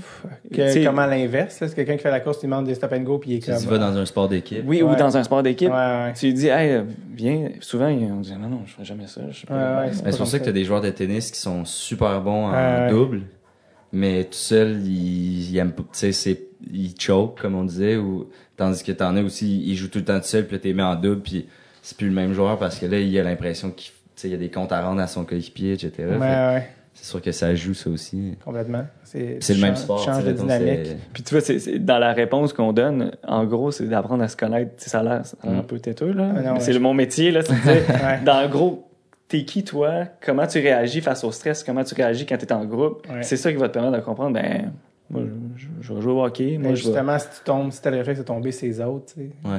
ben là, peut-être, oh, t'as ce pattern-là. Que... J'ai une question, moi, euh, un peu hors sujet. Je peux-tu aller aux toilettes? Le genre d'affaire dans un podcast? On a Oui, le droit tu de demander? Eh oui. OK. Est-ce qu'il faut que j'amène le micro? Ben, en fait, oui, c'est ça. Le micro, en fait, c'est pas moi. Le fil, il est long. Ouais. Puis ça va être comme un sketch de François Pérusse, on va entendre genre... OK. Non, vas-y, vas-y. euh, Je vais, je vais commencer, anyway, euh, un sujet avec... euh, OK, parce que là, je pense juste à ça. Ben oui, mais c'est pour ça que j'ai laissé un vase vide à côté. si Ça te... Ok, parfait. non, pas de stress. Je pensais que t'allais... Je pensais que c'était super dramatique, puis là, je suis allé aux toilettes. non, mais je vais te demander, en plus, c'est là où on a, on a commencé à, à rapper, puis une affaire que j'ai vu qui est comme un peu ton, euh, pas ton combat du moment, mais, ben oui, en fait, ton combat du moment, ou en tout cas un sujet qui, qui- sur lequel tu donnes beaucoup d'attention présentement. C'est pas relié particulièrement au sport, mais c'est l'addiction euh, aux écrans. Oui. Et comment euh, augmenter l'attention active des jeunes. Ben, Euh, c'est pas lié au sport, là, mais il y a des mais, liens. mais oui, parce que justement, quand on parle d'attention puis que de concentration, mais euh, parlons un peu de ça, de, de ça, justement, de l'addiction aux écrans qui est complètement dans, dans l'air du temps. On n'y échappe pas. Tout le monde a un. Il en, ce Oui, moment, il a, en ce moment, il y a trois téléphones sur la table. là, tu sais, je veux dire, c'est deux. sur Non, mais il est dans mes poches. Ouais, c'est ça, j'allais dire deux sur trois, mais c'est ça. Donc, euh, ouais, ça, c'est c'est vraiment intéressant parce que j'ai l'impression que les téléphones sont les cigarettes du futur, dans le sens que en ce moment, on est là avec ça, puis dans 50 ans, on va hey, c'est catastrophique, pour la même raison qu'il y a 50 ans, fumer, euh, plus de docteurs fument les sais, comme c'était accepté, mais on réalise avec le temps que c'était complètement nocif. J'ai un peu l'impression que c'est ça avec les téléphones intelligents puis les écrans qu'on qu'on se pointe dans la tête comme des, comme des fous. J'arrête de parler et je te laisse. Mais je, je prédis pas l'avenir, je sais pas qu'est-ce qu'ils vont dire, mais il y a une chose qui est sûre, c'est s- euh, y, a, il y a un phénomène de, on se fait quand même manipuler par les compagnies. là.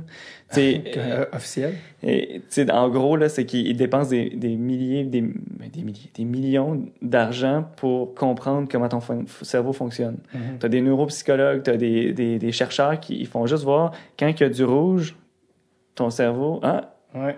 euh, quand ça fait bip, ton cerveau, ah, tu sais, s'il y a une sonnerie là, là Ouais. tous les auditeurs ont, Ouais. euh, par automatisme. Ça, des- déclenche des trucs. euh.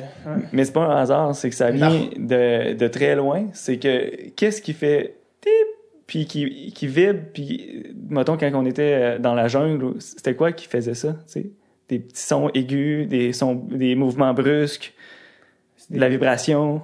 Des sons. J'ai j'ai l'impression que je suis supposé donner une réponse que je ne sais pas. C'était des menaces. des menaces. Pour ta ouais, vie. C'est ça. C'était un serpent, c'était un insecte. Ça fait référence, ça fait euh, visiblement appel à tes réflexes là, de genre de Oups, qu'est-ce que des sons ou des, des sonorités ou des trucs qui, qui, qui te mettent un peu en alerte. Ouais. C'est des réflexes de survie. Fait que ton corps va prioriser ça par rapport à tout ce qui est le plus important. Tes projets, ton sport, Ouais, c'est ça. plein d'affaires. Ouais. Fait qu'imagine quand t'embarques aussi, tu sais, mettons, chez les ados, euh, là, ça a l'air niaiseux, mais tu joues au hockey. Ouais. En 2018, là, dans les entractes, là, tu regardes ton sel pour voir qui t'a texté. Ouais, ok, ouais. Hein? Il n'y avait pas ça en 92, Non, là? C'était correct. On, on parle de la- on parle de l'addiction aux écrans, qui est un dossier aussi que- auquel Jean-Michel s'intéresse euh, présentement et notre euh, durée d'attention très limitée. Donc, euh, oui, c'est ça. euh, C'est un truc moi, qui me fascine parce que justement, là, je joue dans une ligue de garage que une affaire que j'aime vraiment, c'est qu'ils font la glace à, à la mi-temps. De- à la mi-temps, euh, comme au football, mais je veux dire, à, à- à la- après la première heure de deux, ils font la glace, puis je trouve ça malade parce que, tu sais, on est rendu tellement vieux que la glace se, fait, se défait très vite. On est lourd. Puis là, on revient dans la chambre, puis justement, l'espace de 15 minutes, le monde, c'est comme, tu sais, sort le cellulaire, euh, telle affaire, la business. euh, Puis cette semaine, euh, j'avais laissé, parce que il y en a qui disent, ah, si les champs sont pas barrés, c'est mieux de laisser les trucs dans l'auto, euh, tu sais, tout ça. Puis j'avais laissé mon cellulaire, justement, dans, dans l'auto euh, pour pas avoir, à, pas s'envoler ou rien. Puis je sentais que c'était comme, comme j'étais le seul, là, qui avait comme, qui restait en mode hockey, tu sais, que, Ouais. J'étais comme, ouais, mais c'est quand même. C'est quand même plus sain de. Si tu fais un- une activité, fais cette activité-là, genre. Pas genre à mi-chemin, ouais, mais t'as un email. qui- C'est toutes des affaires qui peuvent tellement attendre. là, tu sais, ça sert tellement à rien de commencer à répondre à un email que tu peux voir l'heure d'après. Puis que ça, tu sais. Que- mais ça- c'est vrai que ça m'a comme fasciné de voir comme.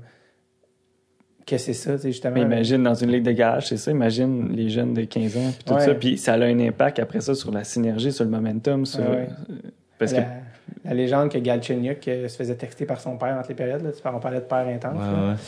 Bon, toi, toi heureusement. euh, Il n'y avait pas de texto, hein. Fait qu'il Ouais, c'est pouvait, ça. il pouvait venir me voir. ça, ouais, ça, c'était mieux, je le sentais physiquement. Ouais, ouais. Non, non, mais euh, toi, t'as arrêté de jouer à un certain moment, puis tout ça, mais, euh, mais tu sais, lui, même dans le national, de recevoir des textos, son père, t'es rendu à ce niveau-là, c'est comme, man, je veux même pas être le coach là, qui gère euh, Laisse-moi tranquille, à qui gère ça, ouais. C'est une pression de plus, dans le fond, non, pas ça. Mais euh, ouais, c'est ça, tu- parce que tu parlais aussi, ça- ça- ça- euh, les écrans, ça amenait à la notion d'attention. Puis là, tu parlais d'attention passive et attention active. Puis euh, parle-nous de la différence entre les deux, puis comment augmenter justement l'attention active, qui est la bonne sorte d'attention. Ben, en gros, l'attention active, c'est quand tu joues au hockey, c'est quand tu apprends quelque chose de nouveau, quand tu évolues, quand tu lis un livre, quand, quand tu fais un projet, quand tu es créatif. J'aime Bref. t'as dit quand t'évolues, c'est comme. C'est assez clair, ouais, c'est ça. Puis l'attention passive, en gros, là, je peux pas faire. euh, le monde ne nous voit pas, là, mais tu sais, quand tu as la bouche ouverte, là, puis tu regardes l'écran, Euh, puis en fait, tu fais rien. Tu fais juste recevoir de l'information, puis ton cerveau est pas en train de réfléchir. Des fois, oui, là, mais tu sais, je veux dire, majoritairement parlant, c'est ton cerveau, il fait juste absorber de l'information sans trop. Il absorbe, il absorbe, il absorbe. Puis si tu es dans ce mode-là euh, trop longtemps dans ta journée, c'est qu'à un moment donné, tu t'habitues. Puis quand tu deviens, quand tu veux être actif, donc créer, organiser, planifier, Ouais. euh, tu sais, comme ton podcast, puis tout, ça demande de l'organisation, il faut que tu regroupes du monde, ça prend de l'attention, là. Ouais. Ça prend de l'énergie, mais si t'es juste comme, ah, je vais regarder de quoi sur YouTube, ah, ok, ben, je vais écouter Netflix, ah, je vais me- j'écoute Netflix, puis là, ça fait, genre, tu sais, ils nous programment, là, parce qu'après, après l'émission, il y a comme un, un petit preview de l'autre émission, puis là, Ouais. t'es comme, oh, puis là, tu continues, puis là, il est rendu 2h30 du matin, Ouais. puis là, tu viens, faut que tu te lèves à 8h, puis là, le lendemain, t'es, t'as moins d'énergie. Mhm. Mais si tu joues au hockey, tu as une game importante, mais ça a un impact, tout ça. C'est des détails, mais pour moi, ça, ça- c'est plus rendu des détails, c'est rendu que ça, ça nuit à notre épanouissement personnel. Ouais. C'est sûr que si tu veux, dans ta vie, diminuer ta créativité, diminuer euh, ton apprentissage, si tu veux arrêter d'évoluer, puis de- tu, tu peux faire ça, mais... Mais en même temps, je vois difficilement comment tu peux être plus heureux en augmentant autant tout ce qui, est, qui t'écrase, tu sais. C'est comme clairement, tu vas être déprimé, non? Ben oui, ça dépend. C'est comme inévitable. Ben oui, c'est inévitable, mais en même temps, tu sais, il faut- euh, je veux nuancer, là, tu sais, des fois, mettons que tu t'intéresses à, l'impro, tu t'intéresses à la comédie, puis tout ça, puis t'écoutes, mettons, un ami humoriste, puis là, tu regardes comment il fait, Oui, puis tout, là, t'es actif. Ouais, c'est ça, c'est différent. Puis c'est vraiment important, ça. C'est pas l'écran en soi, Ouais. c'est le mode passif. Fait que oui, ça, le- si tu restes dans un mode passif, rapidement, là, tu sais, des fois, je rencontre des gens, euh, 22 ans, là, puis tu dis, qu'est-ce que t'aimes, qu'est-ce que tu fais, qu'est-ce que t'apprends? Puis... je veux pas, je veux pas être dans le jugement, c'est pas ça, c'est juste, il y a un problème. Mais ça, ça me fait, c'est, vrai, ça me fascine. Le jour, j'étais dans un contexte social où, où j'ai rencontré quelqu'un, puis euh, ah ouais, toi, ta passion, tu sais, c'est le hockey, ou tu fais, oui, oui, moi, moi, c'est ça, mais tu sais, euh, chacun a sa passion, tu sais, il y en a qui c'est le cinéma, les arts, les sciences, peu importe. Puis là, je dis à la personne, puis toi, euh, tu sais, c'est, quoi qui, sur quoi tu tripes? Ah, ben, je sais pas. Puis ça m'a tellement, ça m'a tellement marqué, j'ai fait, ah non, mais là, c'est parce que là, je te, je, je te mets sa sellette, là, mais tu sais, euh, Il y a sûrement Ouais, c'est ça, tu sais, il y a quelque chose Ah, sur- Non, non, non. ah, je vais y penser, ça. Ben, tu sais, souvent, ça remonte à l'enfance. c'est Quand t'es dès que t'es jeune, t'as une passion ou t'as plusieurs passions sur lesquelles euh, tu commences à triper, puis là, ça va se poursuivre ou whatever, tu sais. Et je la revois comme plus tard dans le party, là, puis ah, puis ça, ça. Non, j'y ai pensé, j'ai. Rien. J'étais comme, mais ça se peut pas. C'est comme, qu'est-ce que tu fais? Comme le reste du temps où tu travailles pas, genre. Je serais vraiment sur Noël. Ça. Moi, en fait, c'est vraiment les murs. Quoi? Quoi? Tu sais, genre, je sais pas, il y a quelque chose de. Ça, ça, ça m'avait quand même assez fasciné. Puis, justement, on parle d'attention active, justement, d'être en mode actif où tu peux apprendre, mais avec les téléphones intelligents, le fait que tu es toujours en mode spectateur, c'est tellement euh, nocif. Pour un enfant, t'as un enfant, il, il s'en va à l'école. L'espèce de ah la procrastination, tu sais moi j'ai pas fait d'université ou de cégep, mais j'ai beaucoup d'amis, mettons tu vois passer sur Facebook Ouais. comme ouais là ça fait trois heures je suis posé faire mon affaire, mais j'écris ce statut là puis j'écoute ça. Puis Là t'es comme ah mais Ouais. fais pas fais pas, pas ça. Mais l'offre est tellement rendue C'est violente. c'est vrai, c'est fou, raide. que, que tu dis, euh, c'est sûr que si un enfant qui est supposé aller à l'école, puis comme écouter un humain qui parle, qui on s'entend, il n'y a pas d'artifice, il n'y a pas de. Il y a juste un tableau. Ben, maintenant, c'est rendu des tableaux numériques, mais quand Ben, même. ça, c'est, Ben, je trouve, la preuve de. Ouais, c'est comme C'est- rendu dedans. Pour intéresser les enfants, maintenant, on a besoin d'un tableau interactif, intelligent, alors qu'il me semble des crêpes marchaient, ça marchait super bien que nous autres. quand Ah Mais j'ai pas les chiffres exacts, mais l'attention là, active, concentrée, diminue d'année en année à cause de, ces comportements-là. Fait que ta capacité d'attention diminue. Puis ça, c'est pas relié, parce que tu sais, comme là aussi, le, le, le, le plus gros phénomène, c'est comme le plus gros phénomène, un phénomène vraiment important, c'est le, le- le déficit d'attention. Mm. On est la génération déficit d'attention. Ah, tout le monde s'auto. euh, ouais, c'est ça. euh, s'auto-diagnostique. D'ailleurs, je sais pas ce qui faisait le gag, là, les, les- gens qui ont déficit d'attention ne manquent pas d'attention quand c'est temps d'en parler. Euh, je, sais je pense que c'était sexe, c'était sexe illégal ou je sais pas trop quoi. euh, bon flash. Puis, euh, c'est comme, ouais, parce que tout le monde parle de son déficit d'attention. C'est comme l'affaire la moins originale au monde parce que tout le monde a un déficit d'att- d'attention. Mais je lisais quelque part que, oui, il y a la, la, la composante ch- euh, chimique, scientifique de comment, en termes de neurotransmetteurs transmis ou pas dans le cerveau, qui fait que, bon, les gens prennent ou pas de la médica- médication. Mais que à cause de ces putains de téléphones intelligents-là, puis de l'aspect justement tout le temps en mode euh, divertissement, attention, Passif. tu développes un déficit d'attention, euh, dans le fond, Induit. ouais, par- induit et non pas inné, genre. Ouais. Et puis c'est comme crème, mais on, non, ça c'est catastrophique, là. Ça veut dire que tout le monde s'en va de- vers le mur et, fait que, en tout cas, je sais pas c'est c'est quand que ça arrête, là, mais. On travaille là-dessus. Mais pour vrai, la plupart des gens, même les ados, quand je fais des conférences, là, euh, quand je leur explique qu'ils se font manipuler, que euh, les compagnies euh, ils ont plein de stratégies pour capter puis voler leur attention parce que leur attention, c'est de l'argent. Ouais, ouais. C'est, c'est, c'est- ça Ouais, a une valeur. Au bout de la ligne, c'est- ça revient tout temps ça. Fait que l'attention, c'est de l'argent. Fait que les, là, quand les ados comprennent, OK, là, euh, je me fais voler de l'argent, puis ça, ça va avoir un impact sur ma vie, sur mes projets futurs, tout ça, est-ce que je veux ça? Puis la plupart des gens, rien surpris, même 12, 13, 14, ils font, je vais y réfléchir, puis je vais faire deux, trois comportements de changement. Les, les jeunes de, de- d'aujourd'hui, ils sont capables de, de réfléchir aussi, Ah là. ouais. puis Ah de dire, ben non, ça n'a pas de bon sens, c'est vrai, j'ai, j'ai rien fait de l'année, j'ai pas créé rien. Ouais. Mais Puis- honnêtement, juste là, on en parle, puis je repense à ma soirée d'hier soir. J'ai passé peut-être une heure et quart sur un nouveau jeu de sel Mhm. qui m'a été proposé sur Facebook. Puis je fais que, ah ouais, j'ai vraiment gaspillé cette heure et quart-là. Mais tu sais, euh, je trouve aussi que de plus en plus, euh, tu sais, mettons, on jase, puis là, ton sel sonne, tu le sors, je continue à te parler, tu me réponds des mhm, Ouais. puis après ça, tu ranges ton sel, tu reprends la conversation comme si de rien n'était. Et moi, mon, mon fun, des fois, c'est de glisser. Quand je vois que ah là j'ai perdu son attention à Ouais. cause de son message, je vais glisser des phrases comme c'est fou pareil quand quand en Chine il y a des tortues mauves hein. Puis la personne est Mhm. comme ouais ouais.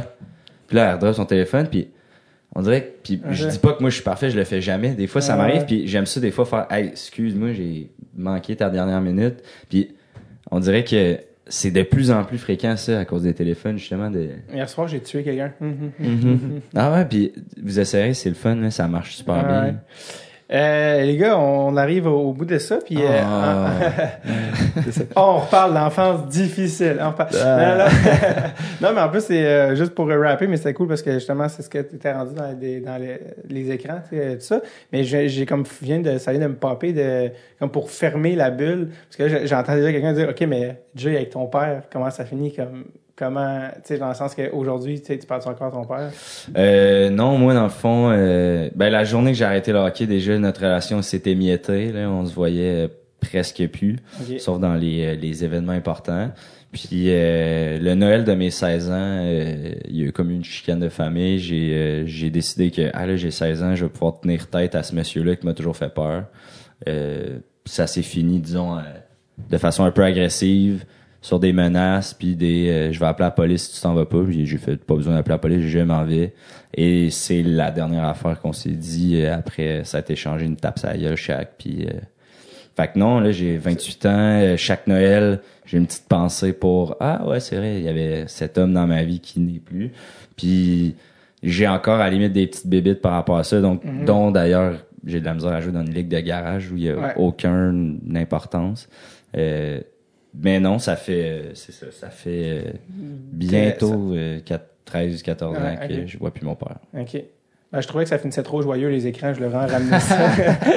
non, non, mais je, je voulais juste rappeler la patente, pas pour euh, J'ai finir sur un vieux blog Skyrock aussi qui raconte tout en détail. Je mettrai le lien dans le... Alors, euh, Word- WordPress. euh, Ah, WordPress, Ouais, ça. très malade, le gars, juste un long. euh, En en plus, c'est, en plus, c'est comme, c'est comme euh, drôle parce que justement qu'on commence, tu disais, imagine que mon père tombe sur le Ouais, ouais, podcast. ouais. Mais, euh, mais tu, penses, tu penses que c'est quelque chose qui est possible? Non? Ben, c'est juste que dans les dernières années, euh, tu sais, j'ai des anciennes belles-mères qui ont essayé d'entrer en contact avec moi Ah, par ouais, Facebook ok. ou des anciens demi-frères, demi-sœurs.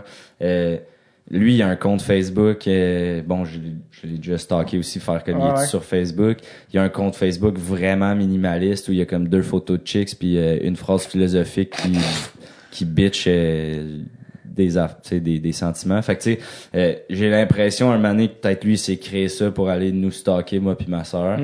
Euh, moi, j'ai jamais eu un profil barré. On dirait que, même si tout le monde, ah, toi, tu laisses tout public, tout ça, puis on dirait que ça me, genre, tu sais, ah, les compagnies peuvent voir, puis blablabla, on dirait que ça me fait moins peur que le fait que mon, tu sais, on dirait que je Ouais, pour que, j'aimerais quasiment ça qui tombe là-dessus, ou j'aimerais ça qui tombe sur mes succès, ou j'aimerais ça qui tombe sur Ouais. ce qui manque, entre guillemets, parce que le gros, moi, de, de tout ça, c'est que je peux pas concevoir qu'un homme fasse deux enfants, puis qu'un donné, il fasse comme, bah, fuck off. Ouais. Tu sais, j'ai, moi, je veux des enfants dans la vie, puis on dirait que le but, c'est de les voir jusqu'à temps que je puisse plus les voir parce Ouais. qu'on m'enterre, pas parce que, oh ben là, euh, il veut plus jouer au hockey, euh, Ouais, ça m'intéresse plus, tu sais. Fait que, à la limite, s'il tombe là-dessus, puis qu'il m'appelle en me disant, ah, telle, telle affaire, t'as exagéré, on aura une discussion ou pas, ou ouais. même pas, on dirait que c'est, moi, c'est pas quelque chose qui, que j'ai besoin de, de closer ce dossier-là. Dans ma tête, il est déjà closé, mais, euh, ouais. Est-ce que, est-ce que, maintenant que tu fais un métier public, là, commençant Yeah. l'humour, Yeah. c'est pour ça que je le fais, gros. D'ailleurs, allez liker ma page. Ouais, c'est ça. Honnêtement, avoir 300 likes, là, s'il n'y a rien de drôle là-dedans. Fait qu'allez. Non, non, mais tu fais maintenant un métier public. Ouais. On sait pas jusqu'où ça va aller. Euh, euh, Est-ce que tu penses au jour où tu vas sortir de scène puis qu'il va y avoir un monsieur qui va t'attendre? Ben, à la limite, c'est. euh, je vais t'avouer, on dirait que c'est- comme un petit rêve malsain. Tu sais, mettons, j'aimerais Ouais. réussir. Ça, c'est sûr, dans, dans ce que je dans ça. Puis la seule raison pourquoi j'ai goût de réussir, c'est pas d'être connu, mais c'est de pouvoir vivre de quelque chose que je trouve trippant à faire. Ouais. Euh, mais on dirait qu'il y a une petite partie de moi qui se dit et que j'aimerais ça à un moment me faire tu sais une fois ah là ça marche puis là là ça t'intéresse puis de pouvoir à mon tour faire comme ah mais gars ça me tente pas. Tu sais ça t'a pas tenté quand j'avais 16 ans de, Ouais. de t'intéresser. Là moi ça m'intéresse pas. Puis d'avoir justement cette espèce de sentiment de victoire de ah ben gars j'ai j'ai réussi puis là ça t'intéresse tu sais. T'avais juste à croire en moi alors qu'il y avait rien Ouais, de concret. au lieu de ah là il y a du concret là ça t'intéresse. Fait qu'on dirait que c'est ça, à la limite, j'attends le jour où je vais pouvoir faire comme, ah non, lui, il y a, oui, c'est mon père, mais il n'y a pas de billet de faveur pour ce gars-là, il achètera des billets, puis euh, il viendra le voir, puis euh, j'en prendrai une selfie de fan avec toi si tu veux, mais ça va s'arrêter là, tu sais. On dirait qu'il y a comme, mais je le fais pas pour ça non plus, mais on dirait, tu sais, on m'a déjà posé la question de, ah, mais là, si ça devient euh, qu'on te voit plus, est-ce que ça te dérange si ton père est, ben non, il, il- à la limite, il verra bien ce qui a manqué, parce que il- moi, il aurait fait partie de tout ça si Ouais, lui était pas parti, fait Ouais, ouais. pour ça, moi, c'en est, c'est pas un stress, mettons, tu sais. Ouais, je comprends. C'est juste que là, vu que c'est de hockey, puis que ça parle de lui, que là, j'étais un, j'étais un peu plus comme, ah, s'il tombe là-dessus, euh, qu'est-ce que ça va donner, mais. Il va savoir euh, c'est quoi ta voix en 2018. Exact. Ouais, c'est ça. J'en ai eu une pomme d'Adam, papa. T'as dit exact. Avec, Exact. dans ta réponse, il y avait tous les paquets de clopes que t'as fumés Ah, je fais pas la clope. qui, ont, Ouais. qui ont fait de cette voix à cette voix. Ben, c'est ça. hein. Non, exact. C'est une voix radiophonique. c'est. Yeah. Vous écoutez. Vous écoutez de la tulté. ah, tu peux le réutiliser si tu veux pour Ouais, ton c'est jingle pour la troisième saison. En plus, c'est qui qui fait la voix dans le jingle? Non. C'est Pierre-Luc Funk. Ah, Parce ben que oui. Pierre-Luc peut prendre une voix plus basse. Tape avec David. Les gens me demandent ça. Ah, c'est c'est Ah, que je vis dans son nom, ma petite gars-là. Honnêtement, vous avez le même casting. Ah, c'est- hey, puis j'ai tellement failli. Un été sans pas une coup sûr, là. Ils m'ont dit, tu l'as, tu l'as, tu l'as, tu l'as. Puis là, finalement, Pierre-Luc a fait l'audition. hey, mon gars, je t'ai fait 3-4 appels puis tu joues dans le chalet, là. J'ai hâte, j'ai hâte. hey, merci euh, pour d'être venu. Je sais pas si t'avais quelque chose à rajouter, Non, Jean-Michel. non, non, ben, ça. juste pour résumer, tu sais, les, les jeunes, dans le fond, ce qu'ils ont besoin, c'est qu'on soutienne leur, leur estime, puis leur Exact. niveau, puis c'est c'est vraiment important, puis peu importe, tu sais, leur- après le hockey, il y a d'autres choses aussi. S'il y a des coachs en ce moment, des gens qui nous écoutent, qui sont- que, ce soit des, que ce soit des parents d'hockey mineurs ou des coachs de Mm. jeunes, qu'est-ce que tu veux qu'ils gardent en tête de ce podcast-là?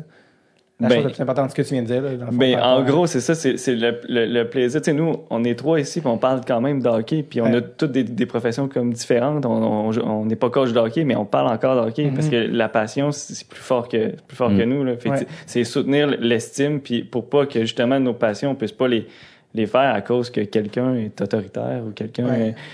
nous dévalorise ou quoi que ce soit. Là. Fait que- Absolument. Absolument. Merci d'être passé, Jean-Michel. Je, je sais que toi aussi, tu as une page Facebook, si je me trompe pas.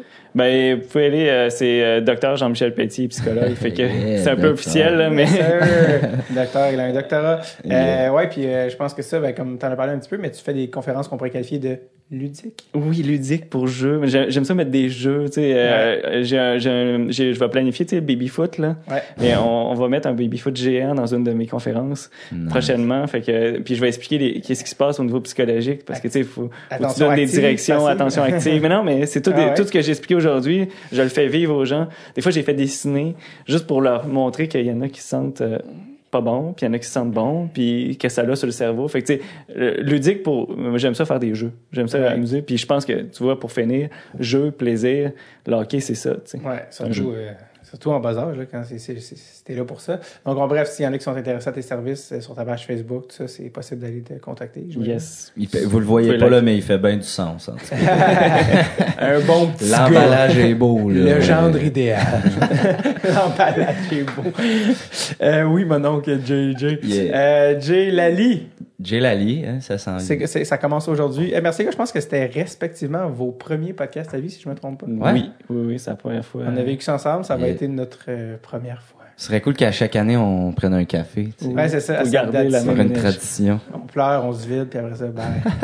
euh, mais pour vrai, Jay Lali, on peut te suivre sur. Euh, sur Facebook, Oui. dans les bars près de chez vous. Oui. Bientôt en première partie de David Bocage. C'est vrai? Ben, euh, je- ça, ça se parle. Euh, hors ronde, ça se parle. Ça Euh, se chicane beaucoup, Ça, ça. ça, s'ostine, là, mais on travaille Ça se passe, ça s'écoute pas, mais ça se passe. ah non, c'est pas vrai, mais oui, ça me fait plaisir, honnêtement. euh. Mais ouais, puis euh, c'est ça, le Killing euh, qui soit Oui. est sorti ou sort, puis euh, il Ouais. y a d'autres petits projets qui se trament, là. euh, Fait que, Est-ce ouais. que, euh, je, je te le dis là, comme ça, ça va te mettre une pression, mais ZooFest 2019, Il y a un 30-30 qui s'en vient, je peux déjà vous le dire. J'ai déjà une association avec euh, un jeune très prometteur euh, qui est déjà meilleur que moi, Charles Brunet. On oui, prévoit j'entends, faire... j'entends euh, son nom. Euh, y a-tu fait l'école?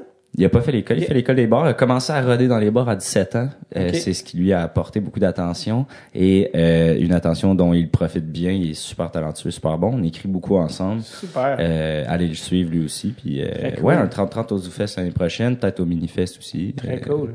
Jay. Lally, Jean-Michel La Liberté, merci d'être venu. Euh, J'avais dit une heure, on est rendu à 1h52 et ce n'est que du Hey, bonheur. Peut-être ça pourrait être un épisode en deux parties. Oui! Non, sais, non, tu c'est coupes pas ou vrai. je vais aux toilettes. Ouais, c'est ça. Et je reviens juste pour le dernier 20 minutes. C'est ça. Merci les boys, bonne journée. Bye bye. Bye.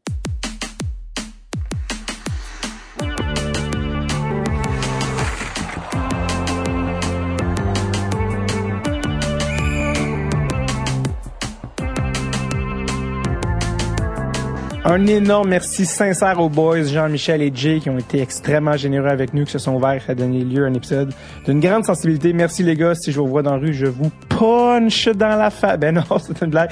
Ben non, euh, merci aux boys encore pour vrai.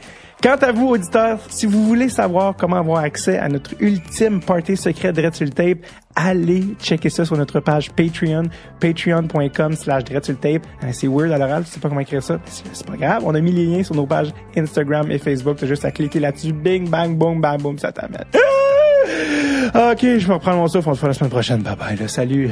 Embrasse ta mère, c'est le fun.